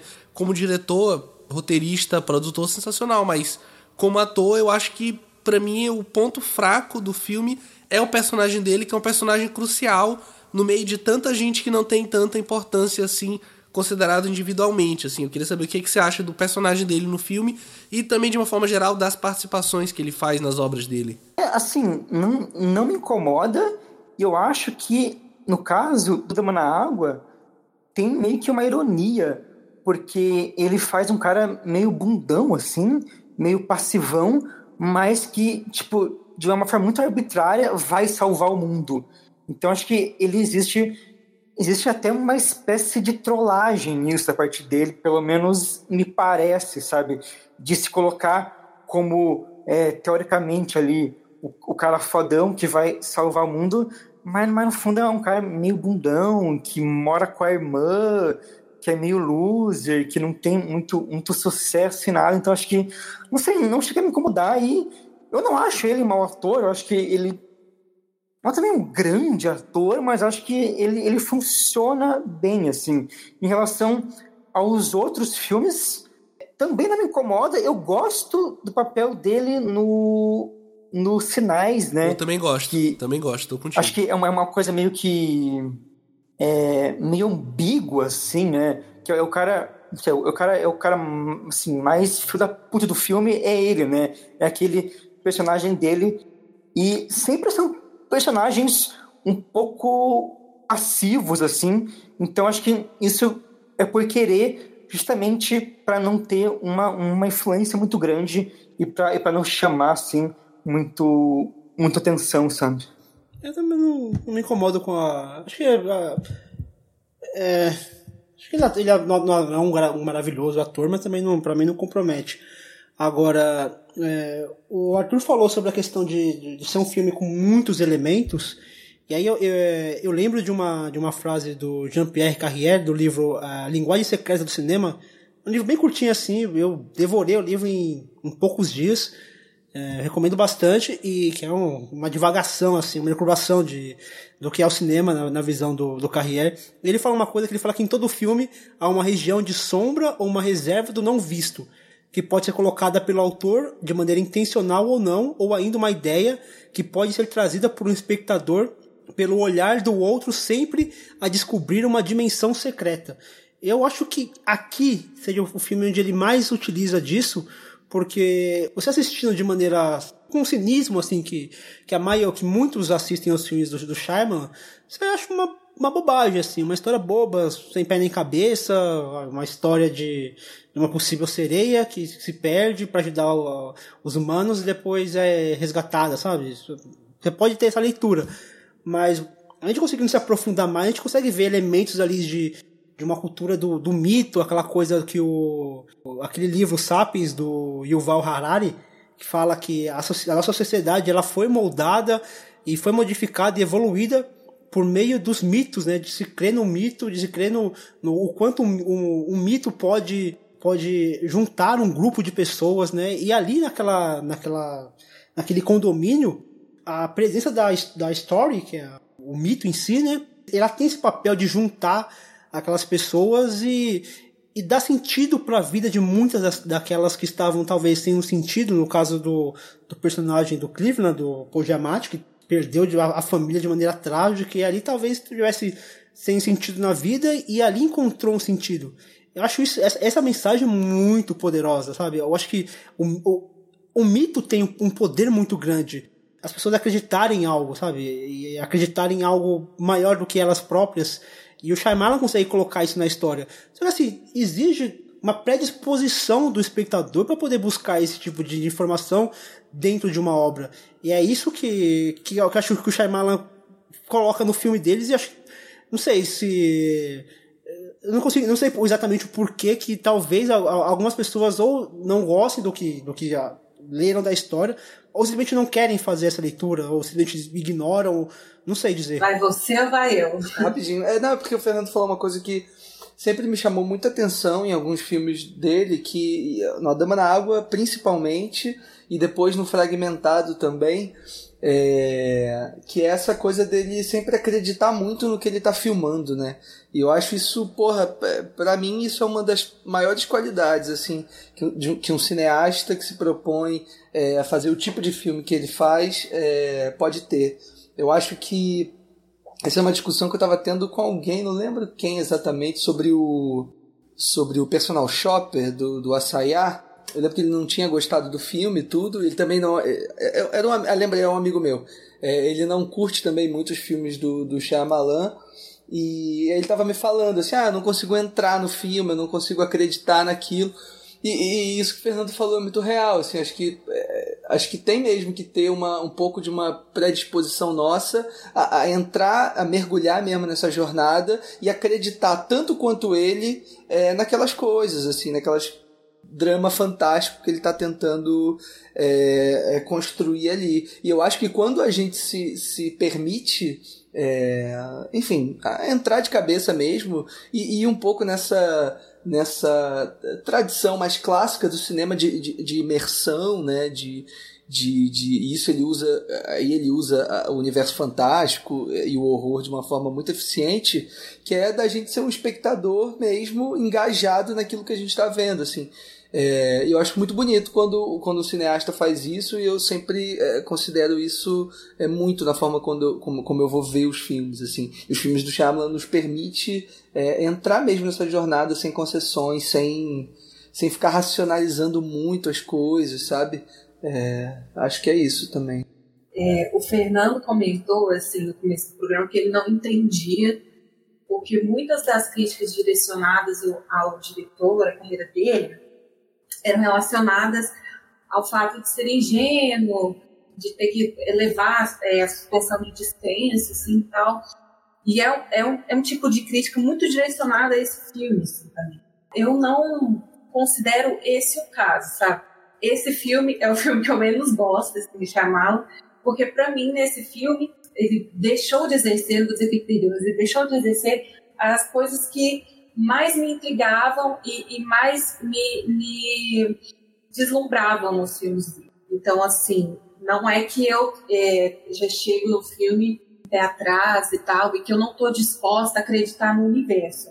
Porque eu sou uma pessoa que semana passada estava brigando lá no trabalho, defendendo a forma da água, porque o pessoal lá no trabalho odeia fantasia, não gosta de acreditar, e estava achando um absurdo uma mulher que namora um peixe. E eu defendendo esse filme. Eu acho que fantasia é um dos gêneros que eu mais gosto, assim, todo cinema. O problema para mim é a maneira como foi executado. Assim. É, é, muitas vezes eu sinto que ficou muito superficial, começando pelo desenvolvimento dos próprios personagens. Ele conta tudo é, de uma maneira muito rápida, já na abertura ele conta a história inteira, que vai ser recontada depois ao, ao longo do filme, né? As características, as principais características dos personagens, elas são verbalizadas por outros personagens para você entender. Então, é, a gente vai explicar o comportamento, eu, eu acho a interpretação do protagonista daquela gagueira muito ruim, sabe? E aí vão justificar o comportamento dele falando verbalmente que ele perdeu uma esposa, uma filha e tal. Então, acho que tudo tem que ser muito verbalizado, muito explicado para acabar uh, dando razão para as ações que são tomadas ali a própria construção da atmosfera do suspense, eu já acho que ele já não consegue ser tão é, sucinto, tão direto como ele foi nos outros filmes dele. Então, acaba que algumas situações que ele tenta dar um peso muito grande de nossa, isso aqui vai ser fatal, se isso acontecer, ela vai morrer e tal. Eu não consigo me conectar e sentir o peso das ações e o peso das consequências. Porque fica tudo eu entendo que tem essa aura muito fabulesca, assim, que é uma história de Niná para as filhas dele, para as crianças e tal, mas ele acaba dando uma importância para os fatos que eu não sinto, muito pela direção e pelas atuações. Tem muitos personagens meio caricatos, assim, a coreana, a mãe dela, os personagens latinos e tal, aquelas cenas das reuniões com ela no chuveiro, assim, é tudo é, é tudo dado uma proporção assim de uma importância muito grande que eu não consigo sentir. Então essa essa característica de, de, saber conduzir a história de uma maneira intrigante, mesmo que o plot twist no final não seja tão é, absurdo e que a gente já sinta que lá no final vai acontecer isso, para mim ele conseguia me, me ganhar e me conduzir muito bem na história até o final, mesmo eu já desconfiando, eu já sabendo plot twist que vem no final. E que eu não consigo me envolver assim. E não é porque eu não gosto de fantasia, eu acho que a maneira como foi executado não foi tão boa. Que eu acho que, acho que em algum sentido também, ele meio que banaliza esse uso da, da, da fantasia e torna ela maleável e acaba sendo um filme meio não sei, meio, meio, meio pós-moderno, assim, no sentido de tudo ter um significado ultra flexível e ultra é, maleável. Então ele é meio que uma antifantasia. Assim. É, eu sinto um deboche dele nesses, nesses aspectos. Sim, sim. De ele pegar esses elementos que são basicamente a cartilha da fantasia e meio que subverter e, ou exagerar demais. Meio que como um comentário ácido mesmo. É que eu sinto, até pelo personagem do próprio crítico de, de, de cinema que é colocado ali, eu sinto o, o, o, o propósito do filme, assim, o filme em si, meio pesado, meio rancoroso, assim, sabe?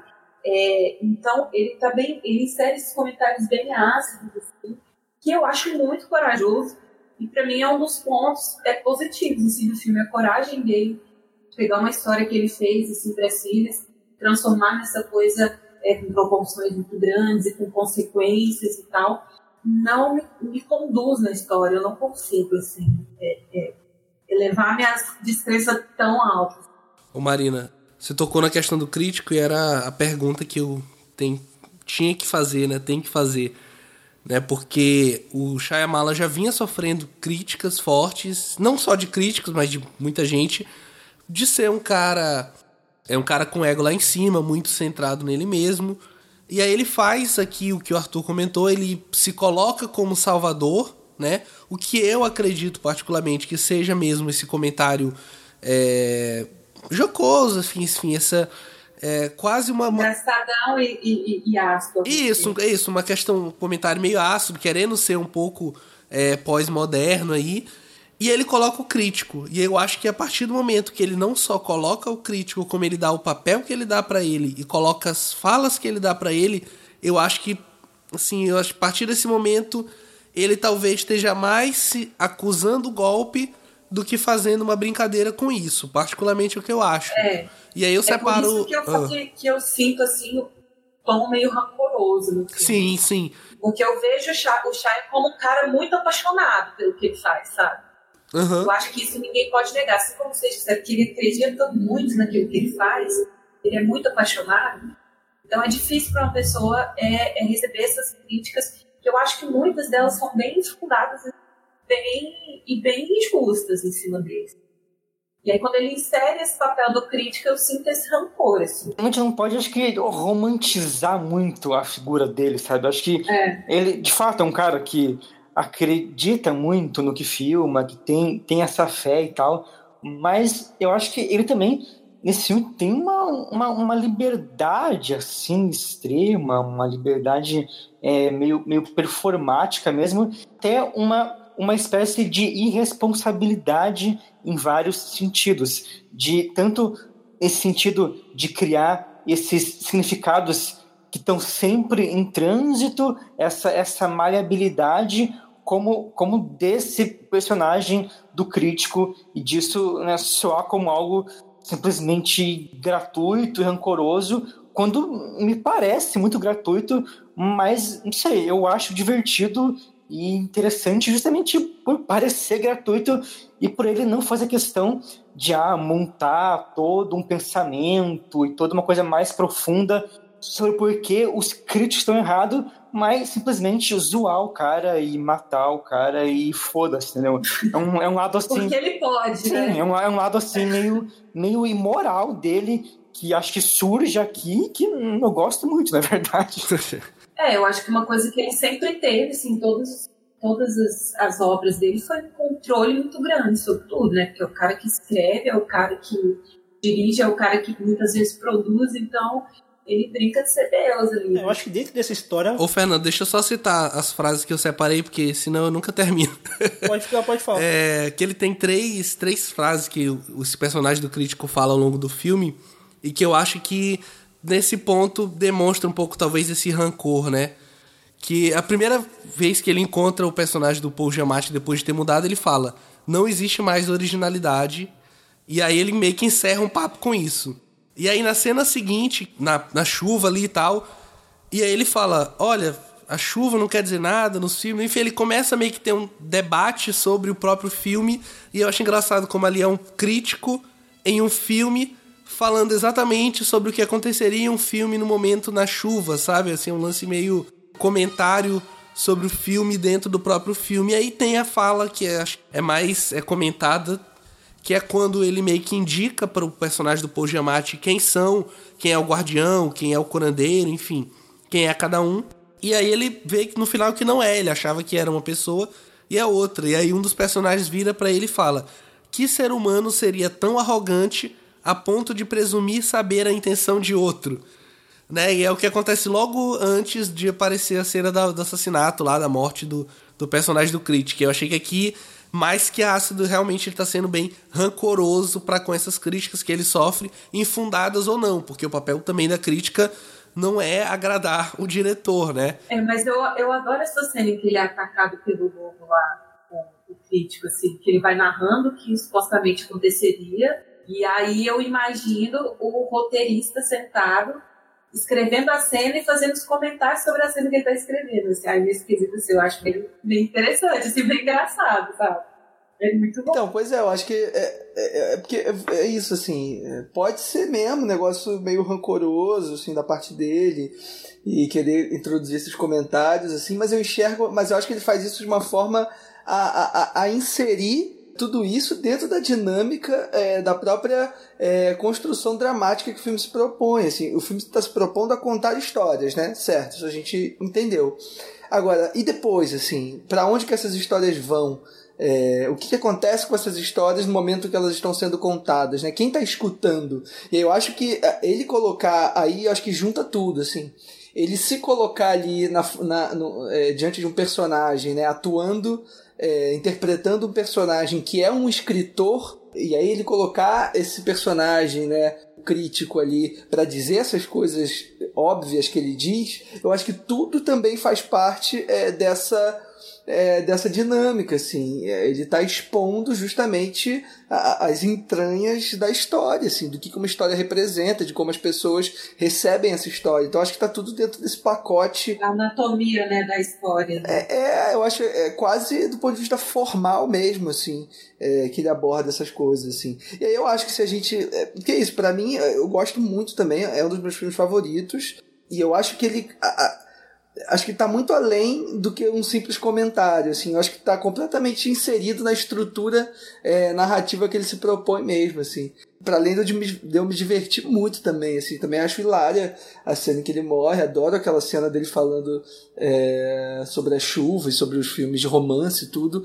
É isso, acho que é tudo isso ao mesmo tempo que vocês estão falando, assim. É, o que acontece é que quando, quando eu me coloco diante é, dessa, desses personagens e dessa história, as coisas é, entram para mim de uma forma mais, talvez mais palatável do que para vocês, assim. É, mas eu entendo o ponto de vista de vocês também, de disso acabar distanciando vocês de alguma forma, né? Eu acho que também é, esse crítico ele acaba sendo uma antítese do próprio Shyamalan e da própria história que ele está contando, porque ele é um cara que é tudo prefixado, o cara do que, que é, o crítico eu falo, né? É tudo quadradinho, tipo, eu acho que também é um comentário de que esse tipo de, de escrita, esse tipo de exigência do, do, tudo, do tudo ser uma fórmula, seria também um comentário na questão de você perder a originalidade de uma, de uma, de uma história se você ficar seguindo essas regras que esse, esse crítico específico, não estou falando todos, mas que esse crítico específico ele tenta colocar ali dentro daquele. Porque ele está falando de história, né? É uma, é uma história sobre storytelling. E ali esse crítico ele faz o papel do. Sabe, se fosse um, um editor que quer tudo de uma tudo formulaico e tenta ficar podando qualquer história que, que seja um pouquinho mais original. Você acha que também cabe esse. Dentro dessa, dentro dessa história, de, de um filme sobre storytelling, sobre é, criação de mito, você acha que também não, não cabe esse comentário? É, é, é, porque talvez ele esteja também fazendo um comentário mesmo é, é, menos sobre a crítica e talvez mais sobre o mercado também, né? E é o que você falou, assim, ele é só um crítico, eu não sei se é, se é o que representa a visão dele sobre a crítica de cinema, sobre a crítica de arte. Eu acho que ali ele está fazendo mais um comentário sobre o mercado mesmo, assim. Que é um comentário acho que super sincero, super relevante, assim, em termos. Sobretudo ali quando ele lançou o, o, o filme, né, ali em 2006, assim. Eu acho que Hollywood estava ainda tá, talvez, é, sofrendo um pouco essa, essa crise, né, de, de, de, histórias originais e tudo. Mas eu lembro que ali, mais ou menos na, na época que o filme foi lançado, esse, esse assunto estava muito em voga, né, de você é, que tipos de filmes a gente está fazendo, que cadê a originalidade e tudo mais. Eu acho que isso acaba entrando no filme dessa, dessa forma também. Eu acho que acaba sendo um pouco um comentário também é, sobre a, a, própria carreira dele e um, e um anúncio do que ele pretende fazer. Não sei, tem muita coisa ali, cara. Acho que tem até que assistir mais vezes o filme para poder é, enfim, identificar ali tudo que ele tá tudo que ele tá procurando dizer pra gente assim. É, eu acho que junto com o primeiro filme dele, Praying with Anger, e Os Sinais, eu acho que é o filme que exige muita fé, né, do espectador e dos próprios personagens. No, no Praying with Anger é o próprio Shyamalan como protagonista que está sendo confrontado por uma fé que não é a dele, em um país que supostamente é o dele, mas não é, né, já que ele só nasceu lá e foi criado nos Estados Unidos. Nos Sinais é o padre que está sendo questionado em relação à sua fé através de uma invasão alienígena que é apenas um mote, que não importa. E aqui é o espectador que está sendo confrontado por uma fé maior na obra que ele está assistindo. Eu acho isso bem interessante, como ele exige a fé para é, que você consiga é, entrar na história melhor, porque a partir do momento que você enxerga essas histórias, especialmente aqui o A Dama na Água, com um olhar mais cínico, tentando encontrar sentido, tentando descobrir uma razão por trás daquela fantasia, acho que talvez tire um pouco da história. Né? Mas a gente falou bem sobre A Dama na Água, e a gente pode passar para o próximo filme, que ele vai lançar dois anos depois, Fim dos Tempos.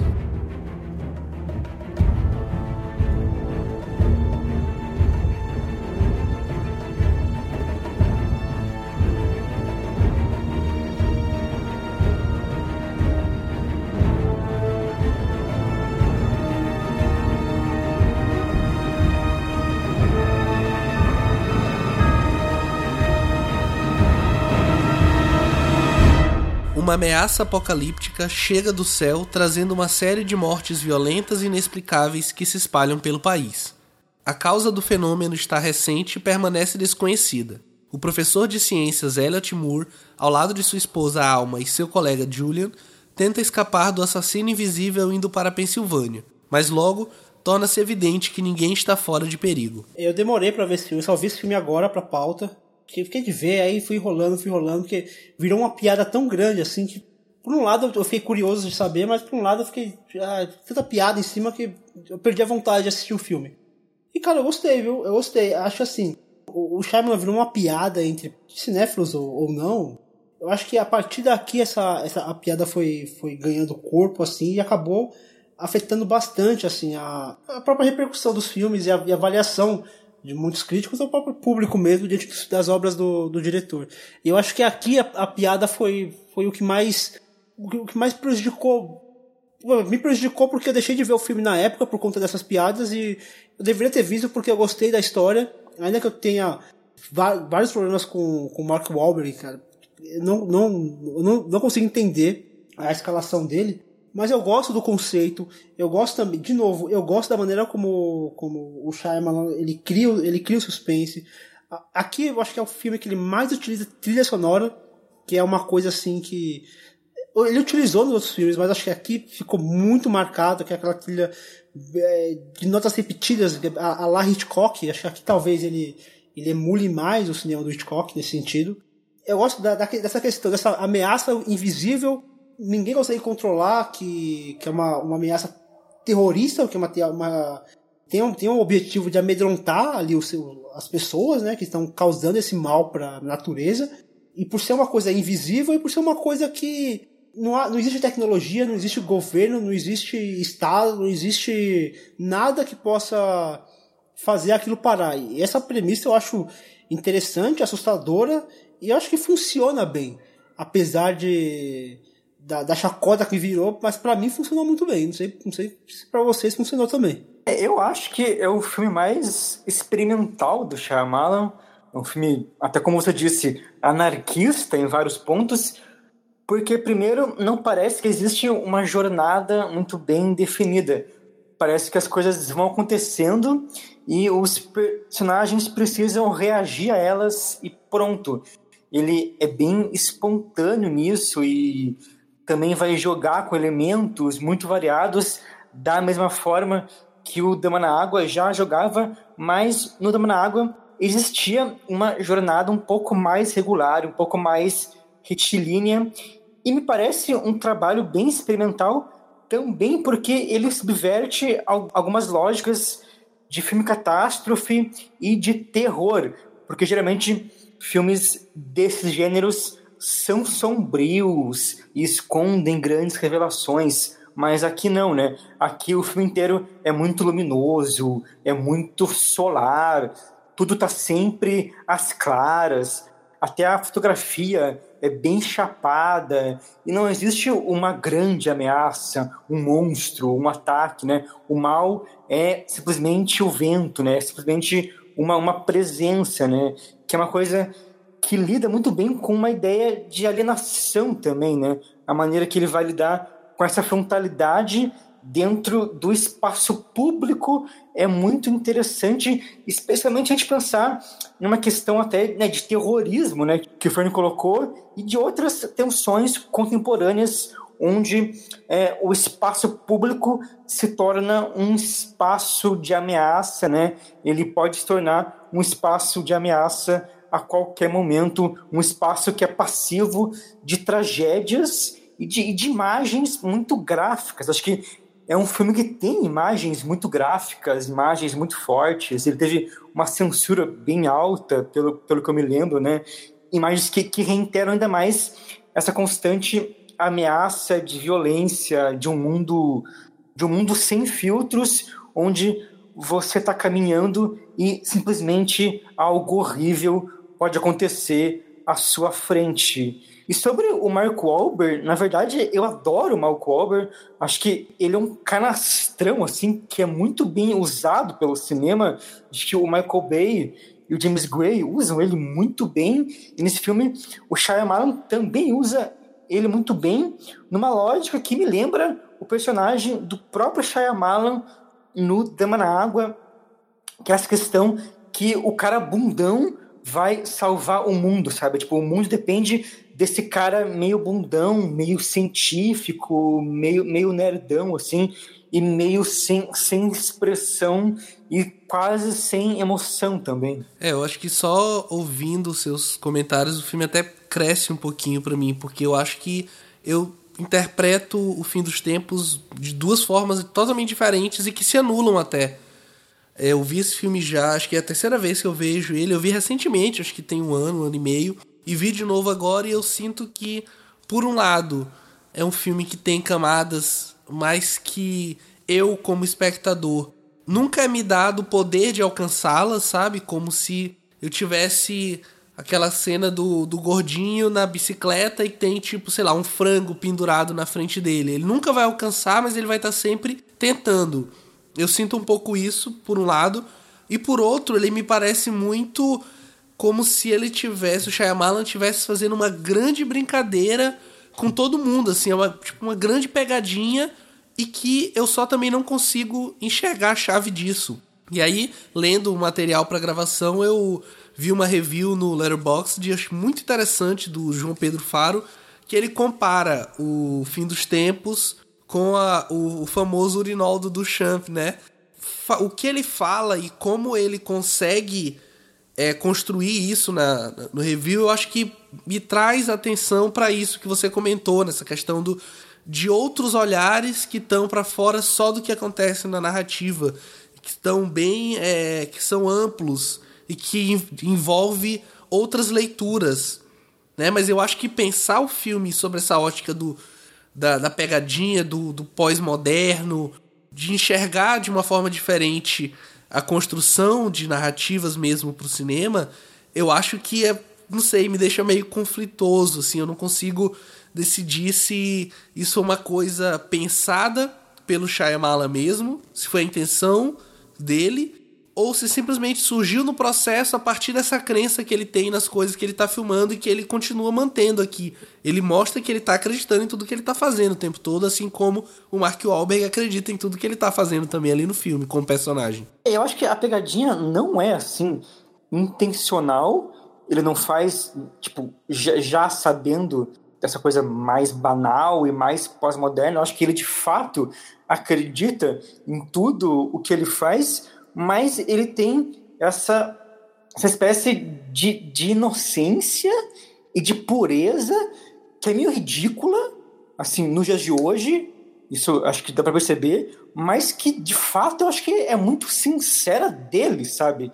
E o filme, quando tá no mundo, acho que ele passa a funcionar como se fosse uma pegadinha, ou como se fosse algo, algo mais pós-moderno e mais conceitual, ou mais experimental, como eu citei. Claro que tem coisas experimentais e subversões que são conscientes, as coisas da luz, acho que é uma, é uma as, coisas, as coisas do filme ser muito as claras, isso é uma subversão muito consciente, eu acho, mas é mais um movimento, digamos, que o mundo coloca o filme, sabe? Que acho que de fato ele é um cara que faz aquilo acreditando naquilo, mas o trabalho meio que no mundo ganha um novo significado, ganha uma dimensão performática. Acho que ele é um, ele é um urinol meio que sem saber que é urinol, sabe? É, é engraçado, assim, porque eu também já vi o Fim dos Tempos algumas vezes, mas eu lembro bem, assim, da primeira vez que eu vi, acho que lá em 2008 ainda, e eu não vi no cinema, vi em casa também, como praticamente todos os filmes do Shyamala, tem uma coisa assim que acabo sempre vendo em casa os filmes, assim, acho que, acho que na real o primeiro filme que eu vi no cinema, assim, do, do Shyamala foi o Fragmentado. Acho que antes disso todos eu, eu acabei vendo em casa, meio que num, numa espécie de, de, de, de ritual muito particular, assim. E eu lembro que na primeira vez eu não, eu não gostei, assim. Eu lembro de ter encarado como um é como um filme bobo mesmo, como um filme tenta ser, tenta se vender para o mercado de uma forma e acaba não sendo. E aí depois, enfim, revendo e tomando consciência também das coisas, cresceu pra caceta pra mim, assim, a ponto de eu. Acho que talvez seja hoje, assim, que, o filme que mais me, me, me, me cativa do Shyamalan, o filme que eu mais gosto, assim. Acho realmente uma, uma empreitada incrível, assim, dele. E, e eu acho que essa coisa do essa minha visão que eu tinha antes, eu acho que é um pouco também do que acabou da trajetória que o filme acabou tendo no mercado, assim. Porque eu lembro é, que na época o filme foi vendido mesmo como um filme de terror, a revelia do próprio diretor, assim. E, e eu acho que, que o Pedro estava falando da chave, né, para para ler o filme, assim, pelo menos a, a chave que funciona para mim, assim, é, é, justamente pensando né, é, essa coisa do filme B mesmo. E óbvio que ele articula algumas mudanças e subverte algumas expectativas do que a gente está acostumado a ver, mas eu acho que é um filme que deve muito. A gente estava falando de Hitchcock, né? talvez aos filmes mais pulp do Hitchcock, né? uma coisa como Os Pássaros, talvez. Ou se a gente for pensar antes, eu acho que, que o, o, o Invasion of the Body Snatchers, né? principalmente a primeira versão, eu acho que esse filme deve muito a ele e a esses é, filmes B, sci-fi também, assim é, de modo geral. E, e, e, eu acho que a atuação do Mark Wahlberg e da Zoe Deschanel estão muito articuladas com essa forma de atuação, com essa abordagem é, que esse tipo de filme costuma dar é, dentro das suas histórias, assim. E o fim dos tempos acaba, eu acho, é, colocando muito na cara é, da gente esses elementos. E aí é, é isso. É, quer dizer, pode soar meio babaca dizer isso, assim, mas é, é um filme que, que demanda também algum tipo de repertório de quem tá vendo. É, não que quem não assistiu sci-fi B é, não possa gostar, mas assim, é, é um filme que demanda, que articula muito conscientemente, talvez, é, esses elementos, assim. E, e como o Arthur falou, assim, é um filme que, que dialoga o tempo todo com o externo, né? Com o mundo, com, com, com a contemporaneidade, sei lá, assim. É um filme que não se encerra em si mesmo nunca. É um filme que está sempre sendo construído a partir do olhar é, de quem está vendo, assim. E particularmente esses são os filmes que, que eu mais gosto, assim. São os filmes que não se fecham, né, em si. São os filmes que, na verdade, abrem é, algumas abrem algumas as interpretações, né? não só interpretações, mas abrem a, a, a quem está assistindo poder é, abraçar ele de diversas maneiras, de diversos modos. Assim. Então acho que tem é, várias pessoas que vão ter opiniões completamente discrepantes, que as opiniões é, não necessariamente estão erradas, assim, nem certas, mas É, é, acho que é um filme que permite muito essas leituras diversas, assim. É, isso eu, eu, acho muito bom, eu acho uma qualidade Leandro, muito você acha que aqui dele. ele pensa mais no cinema dele do que ele pensa, no que acredita e deixa um pouco de lado a questão mercadológica? É, eu não sei se deixa de lado, assim, até porque é um, é, é, é um tipo de filme é, vendável a priori, assim. É que eu acho que o filme foi mal vendido mesmo, assim. A forma como o estúdio resolveu é, colocar o filme no mundo, com os cartazes e com, e com as taglines e, e, e, e tudo, acho que acabou prejudicando o filme. Mas eu não sei se ele deixa de lado a característica dele de estar antenado ao mercado, não. Assim, eu acho que o filme teria um diálogo talvez melhor e mais tranquilo com o público se tivesse sido vendido melhor. Se bem que talvez não, assim, justamente por esse caráter experimentar que o Arthur tocou, assim. É, é, é um filme que realmente desafia muito a quem está vendo a, a, todo tempo, né? Estava falando do Mark Wahlberg, eu, eu, lembro daquela cena que eu, que eu acho incrível e hilária dele conversando com a planta de plástico, né, cara? Eu acho que essa cena, ela ela traduz muito do que o filme é e, e as situações absurdas também. Eu tenho, tem um filme que eu, que, que teoricamente assim não, não tem nada a ver com esse que, que é um filme também catástrofe, mas tem uma abordagem muito diferente, que é, que é um filme da década de 70 do Jean Garret, o Noite em Chamas, que é basicamente uma, um remake do, do Inferno na Torre, que é um filme muito diferente, porque ao contrário do, do Fim dos Tempos, que é completamente externo, e claro, o Noite em Chamas se passa todo dentro do prédio, tudo, mas eu acho que a forma como o Jean Garret também coloca os personagens ali em determinadas situações, a mulher que se joga pelada do prédio, enfim, eu acho que tem uma coisa, uma abordagem também muito parecida é, na forma como o cineasta tenta se aproximar de um gênero, sabe? Ao mesmo tempo, é, e aí um pouco isso que você falou, Fernando. Eu acho que são as duas coisas. Ao mesmo tempo, é, conscientes do mercado e conscientes que estão fazendo um produto para massa mesmo, mas ao mesmo tempo colocando toques ali experimentais e reverentes que, que, que transformam o filme numa peça única e contraditorialmente meio meio invendável acaba sendo assim meio é, que o público acaba rechaçando um pouco né? Não eu acho, acho que o Leandro ele tocou no, no ponto assim na questão do de, de você dele se permitir também experimentar e testar outras. O problema é que assim é, como ele vinha como ele vinha já de muita crítica a galera meio que não não aceitou muito experimentalismo eu acho dá pra saber o que passa na cabeça do diretor mas eu não sei se ele proporia faz, fazer uma, um, um, experimentalismo tamanho de novo, sabe? Mas agora que ele vem de.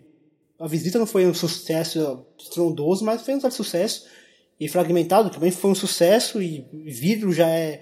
Já, já voltou a ser aquele Shyamalan de, de expectativas e tudo. Não sei se ele teria esse esse espaço, mas pô, eu, eu, seria muito massa se ele pudesse retomar esse tipo de cinema, se ele pudesse fazer algo um pouco mais intimista, como a própria visita foi também, né?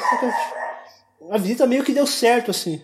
Então, Fernando, é, eu acho que a visita deu certo porque foi um filme que custou muito pouco, então é, ele fez uma grana boa, mas também porque o filme custou pouco, né? Fragmentado já foi um sucesso maior. É, e deu certo, é, e deu certo assim também, entre muitas aspas, né? Porque, é, sim. Pra mim deu certo, o fim dos tempos eu gostei, mas falo, deu certo na questão do, da, da opinião crítica, do, do, do, da acepção do filme. Mas eu acho que ele tá chegando no momento da carreira, é, depois do vidro, talvez, que, que aí ele já vai estar tá numa posição novamente é, privilegiada e que, enfim, aí eu torço por isso, assim que ele venha com algum filme completamente diferente e arriscado, assim como ele fez com o Fim dos Tempos, assim. Eu acho que ele tem tudo na mão para isso, assim. Entendi, entendi. Acho que agora a gente vai até 2016, né, que é quando ele lança o Fragmentado, que seria, claro, isso faz parte também do mistério do filme, mas a gente está aqui falando com spoilers, obviamente, que seria a continuação do Corpo Fechado que ele tinha lançado lá em 2000 e a gente comentou aqui.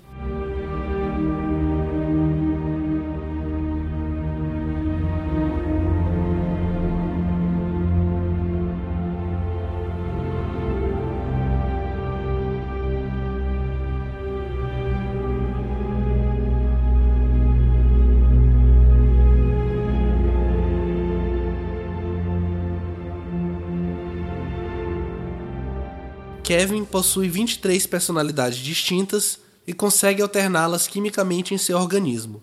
Um dia, ele sequestra três adolescentes que encontra em um estacionamento. Vivendo em cativeiro, elas passam a conhecer as diferentes facetas de Kevin e precisam encontrar algum meio de escapar. O que, é que vocês têm a me dizer aqui sobre esse filme? E já fazendo a referência com é, o corpo fechado, apesar de ser uma cena mais ao final que dá essa ligação dos dois filmes. Engraçado que apesar de ter essa cena é, ao final, eu, eu como eu comecei a ver o filme de trás para frente, a, a primeira cena do corpo fechado, de fragmentado, que tem aquele. Não, não, não chega a ser um plano em contraplano, um plano em contraplano, porque tá dentro do carro, então a câmera ela vai de um lado para o outro, por detrás da, da. entrando e saindo do carro e, e mostrando a, as meninas que estão lá atrás que é um movimento igual, muito parecido com o que ele faz na primeira cena de corpo fechado. Que ele vai transitando aquela câmera dentro do trem, de um lado para o outro da poltrona, mostrando o, David e aquela moça conversando no vagão. Então, mesmo não sendo a, a revelação, sendo apenas no final, durante o filme tem algumas, algumas pinceladas, como por exemplo, quando é, ali a descrição da besta, que fala que ela é, é, é, enorme, tem cabelos longos e tudo, que é a mesma descrição que a mãe do Elijah Price faz do super vilão, lá quando ele tá falando com o David na, na exposição, naquela galeria. Então, tem umas, umas pinceladas assim durante o filme, lógico, nem fazia ideia, mas que depois de fazer esse exercício de vendo o, o filme de trás para frente, eu consigo identificar. E, cara, eu, eu sou apaixonado por, por Fragmentado, é, tanto na parte técnica, que a gente já vem falando desde o começo, como ele é apurado, mas também nessa questão de você é, tratar situações passadas com traumas e, e, questão de abuso. Eu acho que só quem, quem, quem, passa por alguma situação próxima disso, de criança, e isso reverbera na vida adulta, entende a dor que aquela menina sente, sabe? Aquela cena onde ela fala que ela saía do. que ela arrumava confusão na escola para poder ficar sozinha, sabe? Isso, tipo, me derrubou. E o filme estreou numa época assim, que eu estava num processo de, de autoconhecimento, de descobertas e de tratamento e tudo. Então é, acaba sendo um, um filme que tem um valor é, pessoal assim muito muito forte para mim. É um filme que tem, um, tem além do, do, valor de cinema mesmo, um valor pessoal que me, me deixa assim. Eu, eu consigo assistir esse filme, sabe? Três vezes direto, assim, com um, um dia muito legal, porque é um filme que se conecta muito comigo além da questão artística do filme, a questão pessoal mesmo.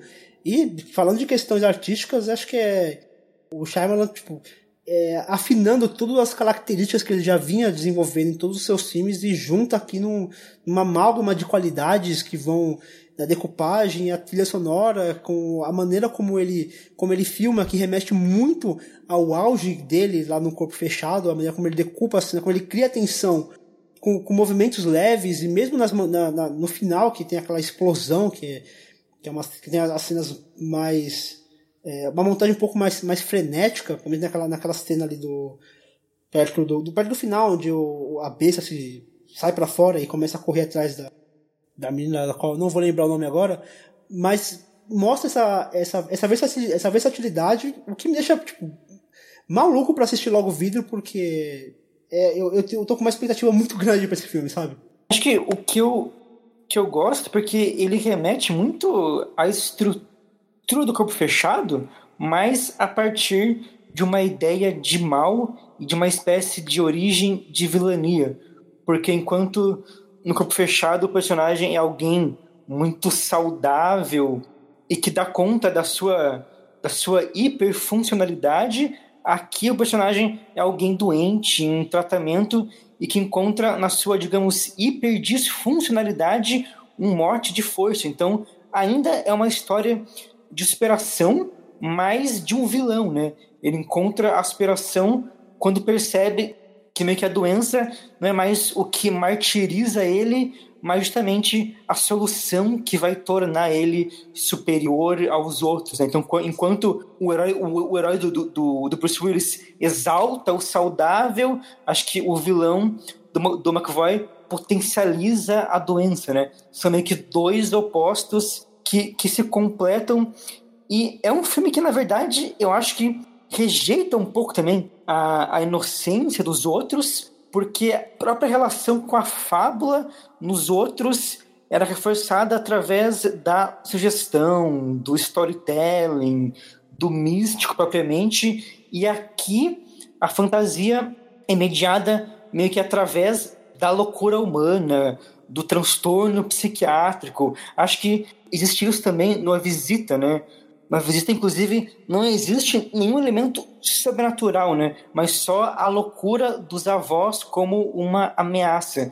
Então eu fico pensando até que ponto essa, essa tendência mais realista vai se tornar uma, uma tendência no cinema dele de agora, né? Isso de partir para uma resolução mais prática das coisas, mais realista, mais pelo transtorno psicológico do que pelo místico propriamente, né? Porque no fragmentado isso fica um pouco ambíguo, acho. Acho que existe um elemento que é sobrenatural, mas que parte, digamos, de uma justificativa psicológica, né? Ele não brota simplesmente de um mistério como é nos outros filmes. É, e aqui eu acho que a gente já tem é, questão mercadológica bem forte. Né? Eu acho que muito por causa do seu tema também, que o ator vou te comentar, assim, essa questão psicológica, que o transtorno de, de personalidade associativa, né, não é um tema muito difundido, assim, as pessoas conhecem pouco, tem muita curiosidade a respeito. Então, eu, na época do lançamento, eu vi muita gente querendo ir assistir, porque achou que esse super filme de ação, por ter um cara que tinha várias personalidades e tal. Então, eu não estava esperando mesmo se fosse uma continuação do Corpo Fechado depois de tantos anos, né? E aí foi bem da parte do, do diretor também, todo mundo envolvido na divulgação de conseguir esconder bem esse fato, né? E apesar de ser um filme é, bem vendável, assim, ele trata de questões muito delicadas, ele tem, ele tem boa sutileza, assim, até por causa do cast mesmo. A Anya Taylor-Joy, eu gosto muito dela, assim, desde a, de a bruxa, né? E ela consegue trazer até aqueles olhos bem expressivos, assim, e ele gosta de usar uma câmera subjetiva em alguns momentos, centralizar o rosto dela. Então ele trabalha muito ali com o olhar dela e com as sutilezas, tanto nela quanto na atuação do Cavoy, né? Que como ele tem que trabalhar ali múltiplas personalidades, 15, 16, e às vezes a, a, a, o shift, né, a mudança de um para o outro, assim, chega à luz é tão rápido e você consegue perceber coisas minuciosas ali, onde houve a mudança da pessoa que estava na luz, né? O filme dependia muito da interpretação dele nesses momentos. Sim, é. Porque realmente essa cena que ele tá com a psicóloga e aí ela tá falando, não, eu não tô falando com, acho que era com o Barry, eu não tô falando com o Barry. Eu arriscaria dizer que você, eu esqueci o nome dele agora, o cara que é o forte, né? Arris... Dennis. Qual? Dennis. É, eu arriscaria dizer que você é o Dennis e aí no olhar assim, no ele muda. Nossa, essa cena é incrível. É, e eu acho que na mão de um ator menos talentoso, assim, poderia ficar bem caricato, sabe? Porque acaba exigindo como é uma única imagem, a imagem de uma única pessoa, que no máximo ele consegue mudar ali penteado, a cor da roupa e tal. Então, exige uma fisicalidade muito grande, né? Então, acaba que para diferenciar muito o personagem de outro, ele tem que colocar uns trejeitos mais exagerados ali, mas para mim não ficou caricato, sabe? Até mesmo a criança, quando tá agachada em alguns momentos assim, e é engraçado como ele consegue inserir uns comentários assim é, é, engraçados no filme, principalmente com esse personagem da criança, né? Porque é, é muito hilário, assim, é, muito, é muito ridículo você ver um adulto, uma pessoa com a cara, uma voz de um adulto, agir como se fosse uma criança, fazendo birra, fazendo bico.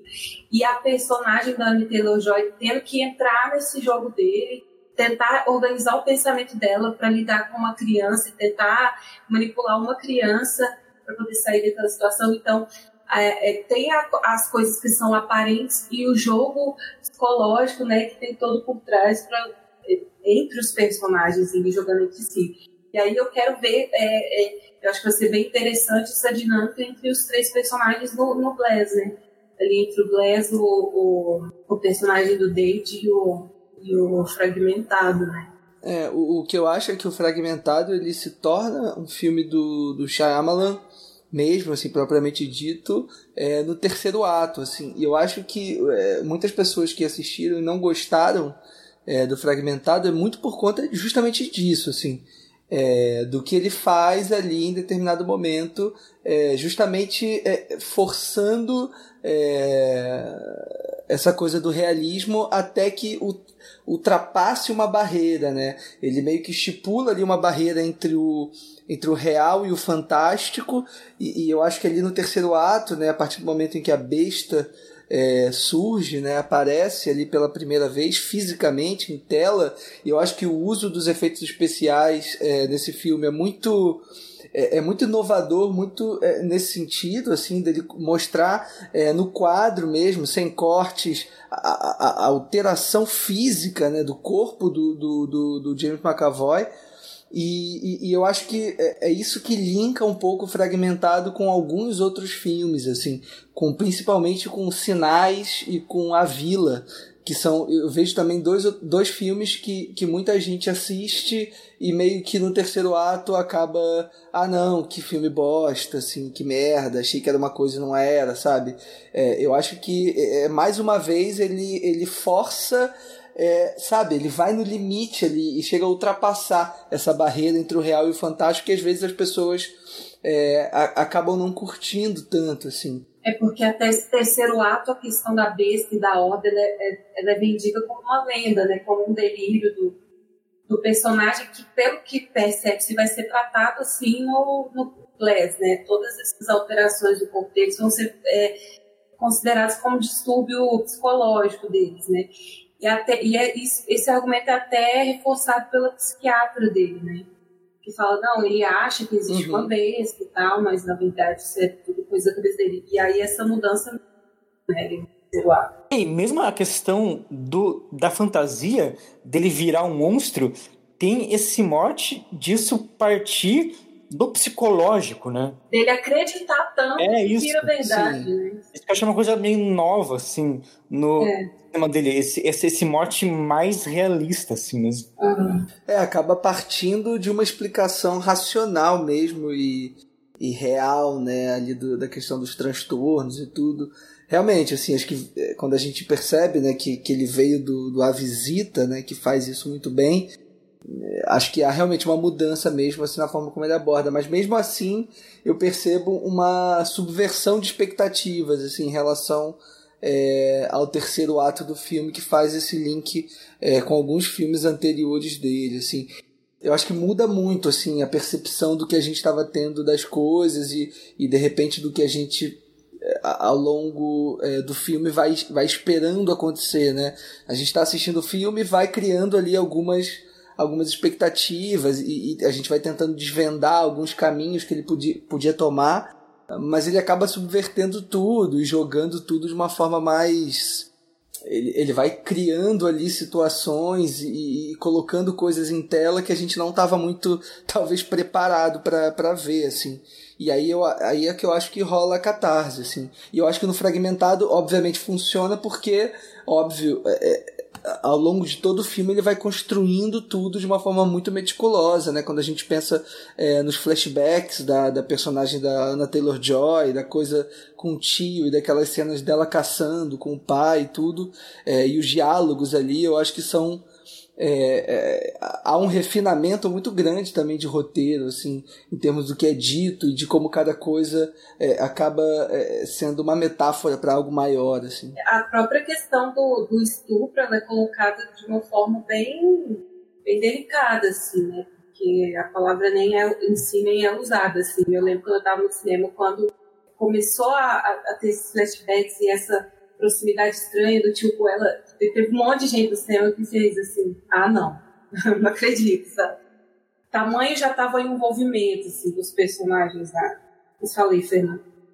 Não, em cima do que o Leandro falou da questão de, de ele aqui, ele no terceiro ato ele abraça o fantástico, que é exatamente o oposto do que ele faz na vila, porque na vila ele começa brincando com o sobrenatural, depois ele quebra isso e coloca o, o, o real, né, o palatável, aquilo visto, né, a coisa terrena, e aqui ele faz o contrário, ele começa com essa coisa real terrena, que é, só passa apenas o psicológico, e no final ele coloca o elemento fantástico. E é, é o contrário do que ele faz. E para mim, em ambos, em ambos os casos, para mim funciona muito bem. Essa quebra de. Eu não, eu não chego a ser uma quebra de expectativa, porque eu meio que tava esperando isso, mas essa quebra de narrativa que ele faz, que ele começa do, com, com uma coisa terrena e depois ele. E, e assim, e a transição de, é muito bem feita. Não fica aquela coisa tipo, que é aquela solução mágica de algo sobrenatural ele vai desenvolvendo, né?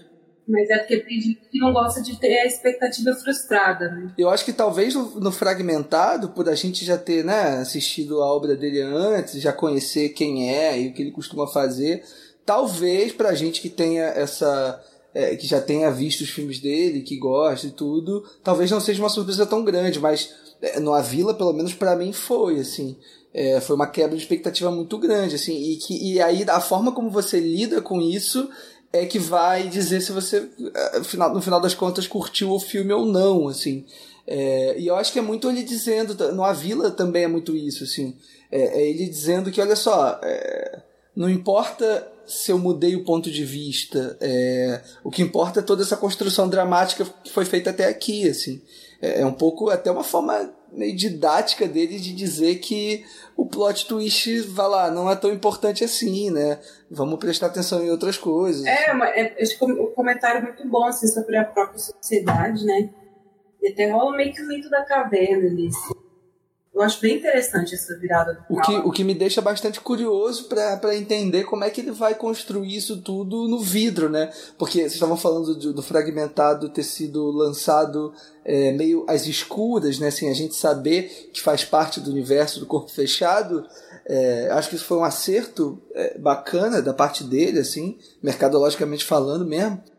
Já o vidro a gente vai com todas a, a, a todos os elementos postos, né? E eu não sei como ele vai articular isso tudo, assim. Acho uma proposta muito arriscada também dele, assim. Até de, dele lidar com a expectativa do público, né? Porque ele já tem as pessoas cativadas, ele já sabe que tá todo mundo esperando por alguma coisa, e aí eh, o que, que ele aprontou, né? O que será que ele é, conseguiu construir ali? Será que ele subverte mais uma vez? Será que ele simplesmente entrega é algo que os fãs querem ver, enfim, fica essa curiosidade. Né? E pode ser que seja uma jogada de marketing também, vender um trailer assim para chegar na hora e ser um uhum. filme introspectivo, meio um pouco fechado. Pode ser, justamente. Eu, eu fico pensando que o filme às vezes pode acontecer todo dentro ali daquelas sessões de análise dele da clínica, sabe? Mas parece que no trailer já apareceu que eles vão para fora. Assim, mas... É isso, no fim das contas alguém vai sair insatisfeito. Isso é você certeza que alguém vai ficar cri-cri com esse filme no final. Pelo trailer, parece que é uma coisa muito mais de, de ação também, né? É, mas daqui pro, pro lançamento de vidro ainda tem algum tempo. Então a gente debateu bem aqui sobre a filmografia do Shyamalan. Obviamente não tinha como a gente abranger todos os filmes sem ter um programa gigantesco. Esse já tá grande o suficiente, mas acho que a gente conseguiu encontrar bem pontos-chave dentro do, do cinema dele. E agora a gente pode partir para o nosso top 3 e considerações finais. Antes da gente começar, eu só queria pedir, para além da gente fazer o top 3 dentro dos cinco filmes que a gente debateu hoje, para que cada um faça pelo menos uma menção honrosa de um dos outros filmes que a gente não falou. Só para o ouvinte também conseguir. É, obviamente, os filmes estão todos indicados, mas para ele meio que também entender a lógica por trás do nosso top 3 para fora do, dos filmes em pauta aqui. Então eu queria pedir para Marina começar fazendo suas considerações finais e deixar aqui o seu top 3 da pauta. Vai lá, Marina. Bem, eu acho que pelo tempo, pelo nível de discussão que a gente teve, assim, acho que fica claro o quanto o quão rico é o cinema do Shyamalan. Ele desenvolve temas, questões muito importantes, ele consegue tratar o roteiro de uma maneira que ele consegue introduzir camadas personagens, tem bastante sutileza, ele tem esse talento, sabe, para o cara que, que escreve, consegue traduzir isso na tela, escreve pensando no que ele vai filmar, e assim ele consegue fazer, ter um controle absurdo sobre o que ele está fazendo. E tem muita ousadia, apesar das críticas, ele faz o que ele acredita, o que ele dá na telha. E aí a gente tem filmes sobre temas totalmente diferentes, onde ele trata de maneiras diferentes com atores diferentes. Então é um cinema muito rico, assim, que gostando ou não, sempre vai ter algo para a gente discutir a respeito, assim. E é, um ator, a gente está abrindo espaço aqui para falar do cinema. Para começar fazendo uma menção rosa, é, vou falar de fazer minha menção rosa para Sinais, que é um filme que eu gosto muito, assim, sempre gostei de filme sci-fi, invasão alienígena, e aí você vai com essa expectativa para ver esse filme, e de novo ele quebra essa expectativa, ele faz algo extremamente subversivo, não é esse o foco, sabe? Não vai é, esperando que você vai ver um monte de alien verde, ele usa isso como um mote para o filme, mas para o seu olhar voltar para as questões é, humanas ali daqueles personagens. Né? Eu acho ótimo o filme de Alien que não tem Alien, sabe? É muito, é muito ousado. E os atores estão muito bem, a química entre eles é muito boa, a maneira como conduz a câmera nas cenas é, é, é muito legal. E em terceiro lugar eu vou colocar o Fragmentado.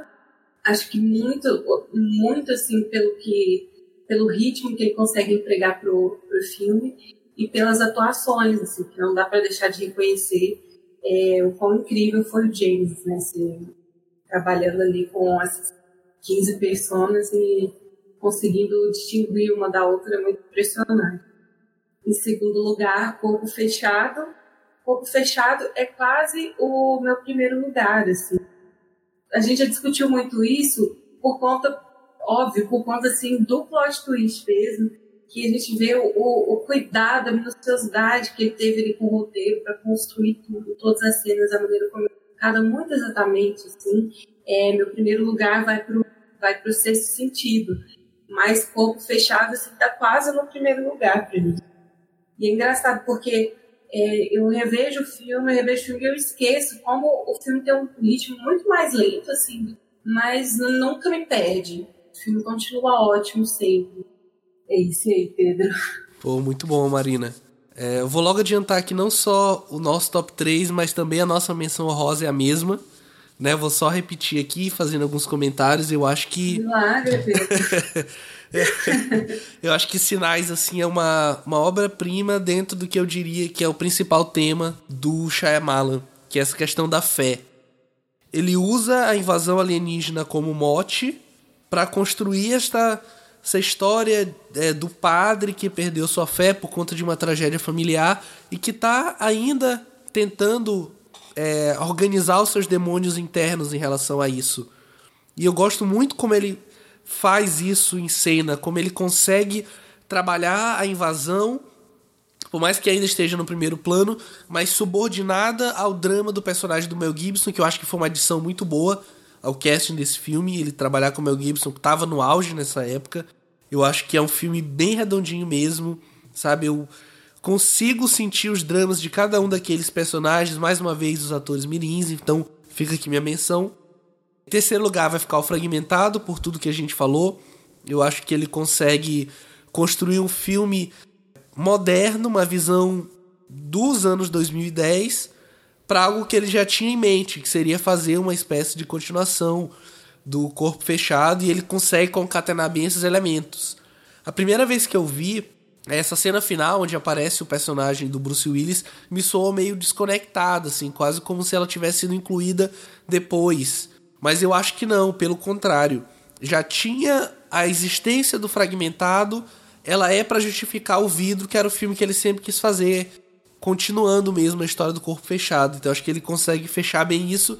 E eu acho que até para ele, de uma forma pessoal, voltar depois desses filmes mais comerciais, nos quais ele não estava é, por trás totalmente, e sem falar tanto na visita, porque é um filme menor, assim, em termos de tudo, de proposta, de orçamento.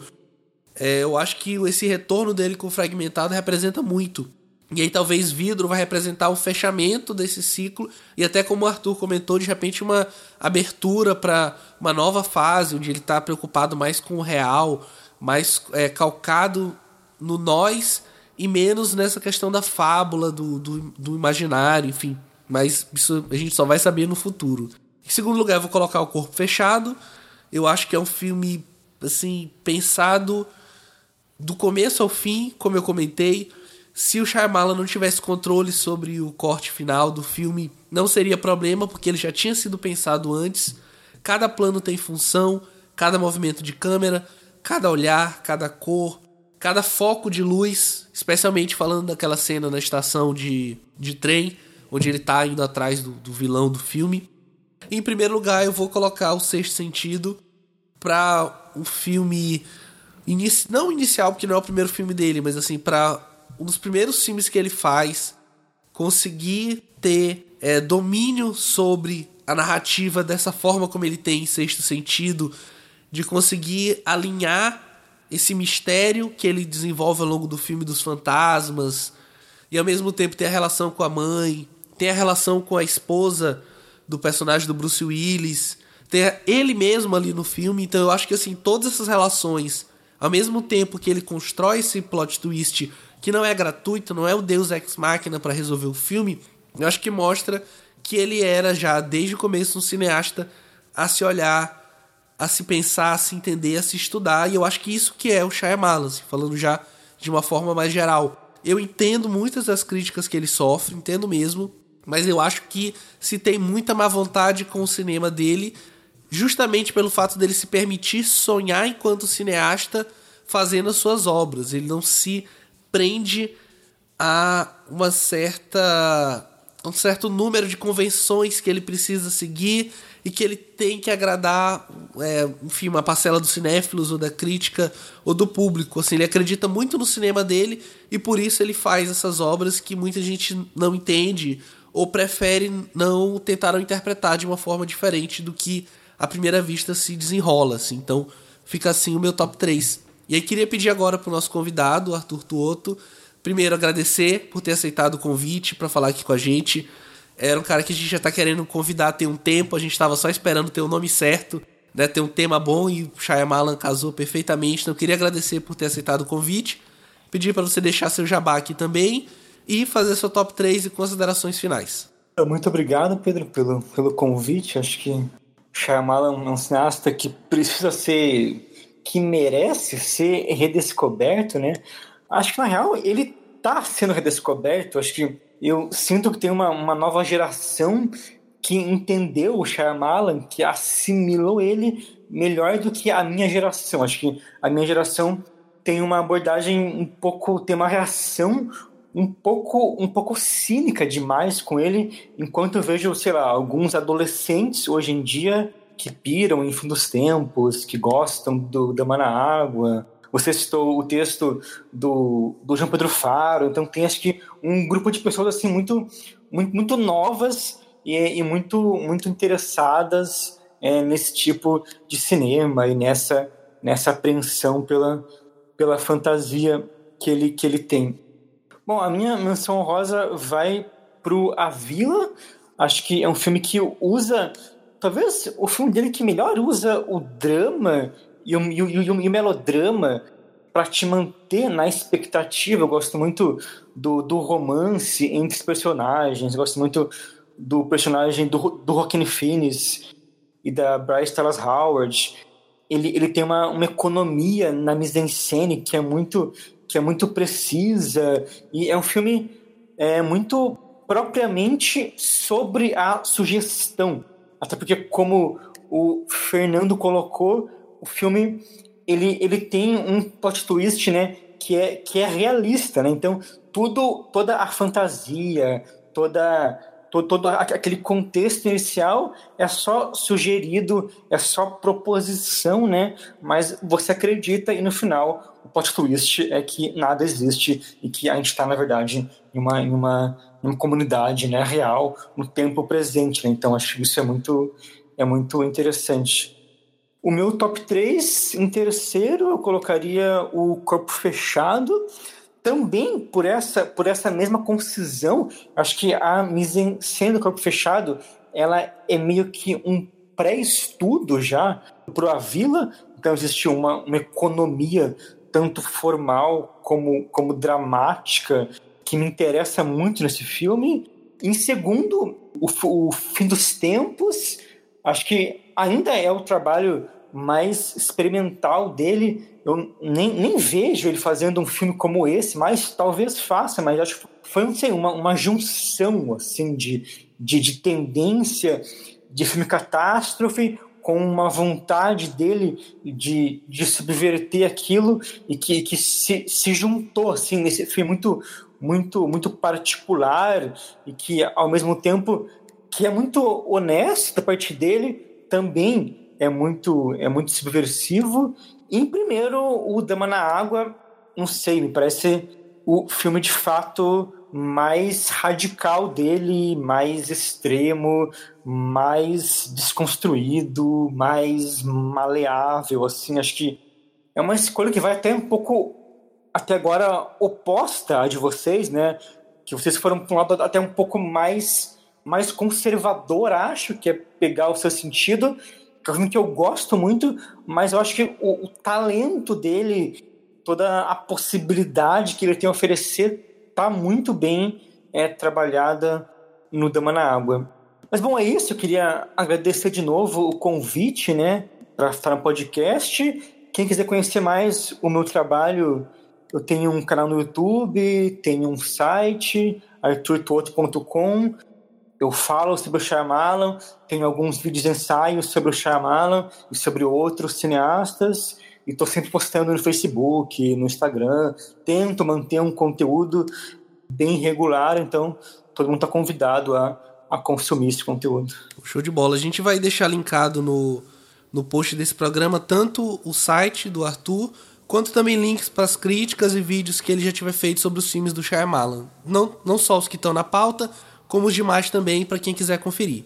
Então agora eu queria pedir para Leandro fazer a mesma coisa, considerações finais e top 3, que eu já suponho que vai ser bem parecido com o do Arthur também. é, acabou ficando um, um, pouco parecido, mas tem uma coisa nova e umas mudanças, umas, eh, uma dança das cadeiras aqui. Mas, assim, em primeiro lugar, valeu demais, gente, pelo papo, assim, sempre muito gostoso é, conversar com vocês e a gente faz um programa por mês só, né? E a gente acaba demorando bastante para gravar, mas sempre quando grava Sempre quando a gente está aqui dentro dessa conversa, dentro desse tempo todo que a gente gasta aqui, é sempre muito prazeroso, assim. Pelo menos comigo é assim. É só quando eu estou escrevendo, quando eu estou falando, que eu consigo meio que organizar minhas ideias, assim. Porque se eu assisto. Geralmente quando eu assisto um filme e ou não escrevo nada, ou não falo nada com alguém, as ideias ficam meio soltas, assim. E, e tá aqui no podcast é sempre bom porque me ajuda a organizar as ideias e, e, e colocar as coisas nos seus devidos lugar, devidos lugares, né? É, obrigado, Arthur, por ter aceitado aí nosso convite. É, fique à vontade para voltar sempre que quiser. É, foi bem legal mesmo sua participação. Acho que é, você, como entusiasta do Shyamalan, certamente ajudou aí uma galera que ainda não deu chance a, a entrar né, de uma forma mais aberta assim, é, no cinema dele, que eu acho que merece bastante. Assim. Eu acho que ele é um dos poucos caras que hoje fazem um cinema tão aberto, assim, tão generoso e com uma cinefilia muito forte também atrelada a ele, né? Com uma com uma com um amor pelo cinema, isso pode ser meio clichê, meio meio, caxias assim, mas, mas é isso mesmo, né? Quando a gente assiste aos filmes do Shyamalan, parece que parece que a gente está tá se reconectando com algumas coisas bem básicas do cinema mesmo, né? Da, do contar histórias, enfim. Isso é bem legal. Queria fazer uma menção honrosa ao A Visita, que é um filme do Shyamalan que a gente não comentou aqui, né? Mas é, eu acho um filme muito interessante também. Acho um filme é, bem diferente, né? Dentro da carreira dele, bem diferente dos outros filmes.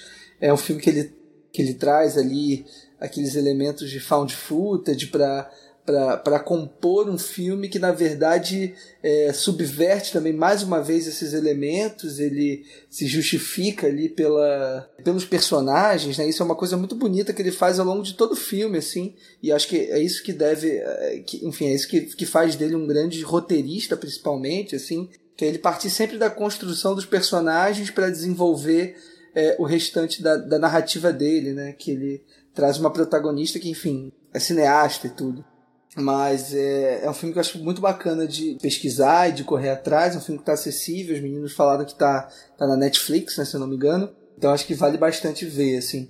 E aí, enfim, vocês já falaram bastante sobre os filmes. Eu vou elencar aqui rapidamente o meu top 3. É, em terceiro lugar, eu coloco A Dama na Água, que eu acho que é o filme mais pessoal do, do Shyamalan. É um filme que ele mais se expõe, né, na verdade. Eu acho muito bonito isso. É, é um filme que me causa também um encantamento muito profundo, assim. E acho que é um filme que é muito representativo na filmografia dele, assim. Em segundo, O Sexto Sentido, porque é um filme que sobreviveu, é um filme que continua impactando muito. É, como o Pedro falou lá no início do programa, eu não sei, o Pedro nem lembro como você, como você lembrou que eu falei sobre o sexto sentido alguns programas atrás, assim, até eu tinha esquecido que eu tinha dito isso, mas é, mas é, é, muito isso, assim, de você é, da graça e da delícia de você assistir um filme pela segunda vez e esse filme te entregar algo tão poderoso como é, como se tivesse sido a primeira, né? Um filme que sobrevive não só ao tempo, mas sobrevive também a, a, a quantas vezes você assiste, né? acho isso uma, uma coisa bem difícil de se atingir, assim, e aqui acho que ele faz isso muito bem. Em primeiro lugar, eu coloco O Fim dos Tempos, porque eu acho que é o filme onde o Shyamalan mais se arrisca e ao mesmo tempo é o filme que mais me entrega uma, uma noção de cinema muito particular dele. É, eu acho que se o Adama na Água é o, é filme mais autoral dele em termos pessoais, né, de, de, história de vida. Eu acho que o Fim dos Tempos é o mais autoral em termos de, de construção narrativa, em termos de linguagem é, cinematográfica, de, de experiência mesmo, né? Experiência de imagem, experiência que causa na gente quando a gente assiste, assim. Um filme que vai por caminhos completamente desavisados, completamente tortos, mas que no final das contas me entrega é, um, uma coisa muito poderosa, assim, que é até meio difícil de descrever. Mas é isso aí, meu top 3 é esse. Legal, maravilha. E antes de, de começar o meu top 3, a minha menção é rosa, preciso resgatar uma coisa que o, que o Arthur falou, que é sobre o Shyamalan ser um diretor que precisa ser redescoberto. E, eu, achei, eu achei muito pertinente, porque assim, como eu já venho dito desde o começo do programa, que eu acho que existe uma, uma descrença muito grande do cinema do Shyamalan e existe até uma, uma piada de que existe um culto de cinéfilos que acompanham e gostam do cinema do Shyamalan. E eu vou apropriar desse culto, desse culto, eu acho que tem que ter um culto mesmo. Eu acho que a gente precisa acreditar mais num cinema que se propõe a, a falar abertamente de sentimentos, que se propõe a falar de fé, que se propõe a falar sobre mitos, construção de herói, construção de personagem. A gente precisa acreditar mais num cinema que se propõe a construir seus personagens, uma, de, uma, de um cinema que se propõe a construir a sua trama, a construir o suspense, não simplesmente fazer o susto barato pelo susto. A gente precisa acreditar num cinema que coloca realmente o coração dentro do filme, que passa é, sentimentos duros, pesados e também doces, ingênuos, que vai do conto infantil ao, ao terror espírita, sabe? Eu acho que tem que acreditar mesmo. E se existe um culto, cara, eu faço parte, tá ligado? Porque eu acho que é um cinema muito sincero, um cinema muito, muito um cinema muito doado, assim, um cinema que, que te coloca, assim, pra, pra sentir o filme mesmo. Eu acho que o que falta, o que falta para muitas pessoas é realmente sentir. Eu acho assim, que é o que o outro falou, de uma geração que tá vindo e tá redescobrindo o diretor, eu acho muito válido. Eu espero que muitos dos filmes que foram analisados aqui, de alguma maneira, não sei se mudassem também, que é, que é muita pretensão, mas as pessoas talvez é, desse mais uma chance pro cinema e fosse assistir os filmes do Shyamalan sem a pré-chacota, sem a, a, aquela coisa do pré-julgamento ou esperando o filme que a pessoa quer assistir e não esperando o filme que o Shyamalan tá te oferecendo para assistir. É aquela coisa de você sentar e permitir com que o filme converse com você e não você tentar conversar com o filme. Para fazer a minha menção rosa, eu gostaria de falar da Vila, que é um filme que acho que fala bastante sobre a questão de tomar o conhecimento para si e você não passar esse conhecimento. É aquela desonestidade intelectual. Acho que se a Vila fosse filmado hoje, acho que seria um grupo de WhatsApp onde as pessoas espalhariam fake news ali dentro. E o poder devastador que isso tem numa sociedade que, que prende as pessoas por não partilhar informações e conhecimentos e evoluções e progresso eu acho, eu acho o discurso muito poderoso e também é um filme muito bem realizado. E aí, partindo do meu top 3, sem me delongar demais, já estou me delongando bastante. Em terceiro lugar, eu coloco A Dama da Água. É, é um filme que ele cresce cada vez que eu penso mais sobre o filme. E aqui, conversando com você, eu nem ia colocar no meu top 3, mas conversando aqui, sabe, o filme cresceu de um jeito colocando para fora aquilo que eu penso sobre a história, sobre a questão de, do mito, de como o mito funciona dentro de uma sociedade, para mim só engrandecer o filme. Em segundo lugar, eu coloco Fragmentado, acho que é um filme que é, é muito caro para mim, é um filme que, que me mexe muito comigo. Em primeiro lugar, eu coloco Fechado, que para mim é, é uma obra fechadinha, bonitinha, perfeita na sua concepção. Eu, como fã de quadrinhos, para mim, aquilo é a transposição de uma história escrita na, nos quadros de uma história em quadrinhos transposta para tela. Para mim, aquilo é, é o exemplo perfeito de como criar uma história, de como desenvolver um personagem, de como criar um herói, de como colocar conflitos de identidade, de como colocar autodescoberta dentro de uma história, uma história que, que utiliza a jornada do herói, mas de uma maneira muito crua, sem muito invencionismo, mas de maneira que funciona perfeitamente. Acho que, acho que ficou assim meu top 3. Então é isso, gente. Fica assim então os nossos top 3, as nossas considerações finais. Queria agradecer demais todo mundo que participou aqui, os ouvintes também. Então, obrigado, Fernando.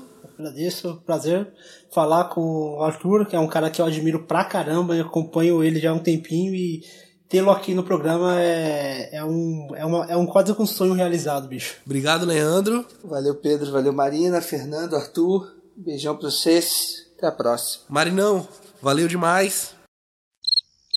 Marina. Será que ela tá falando no mudo?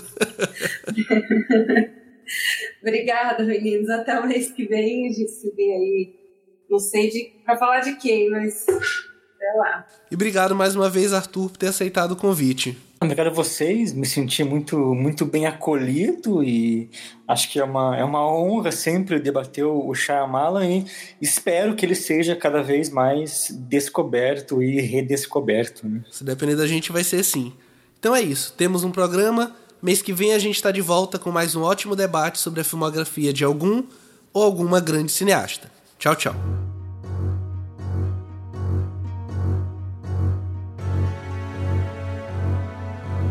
O plano sequência vai chegando ao fim e eu tô aqui para deixar aqueles recadinhos de sempre.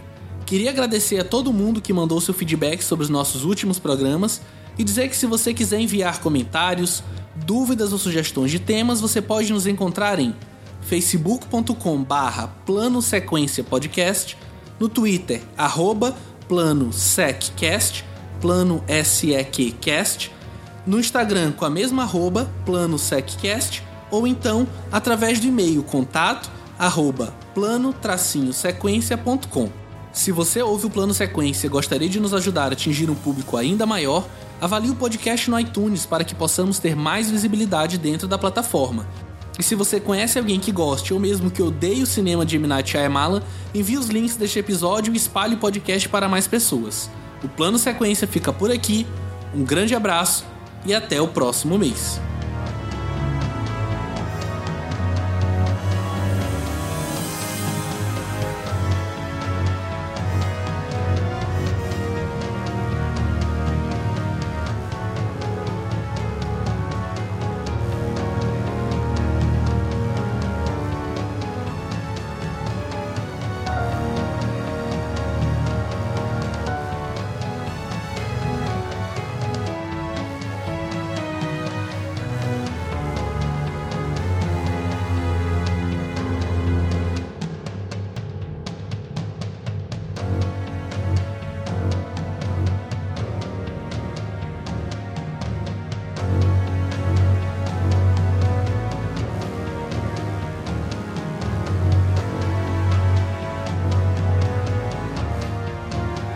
Leandro, rapidinho.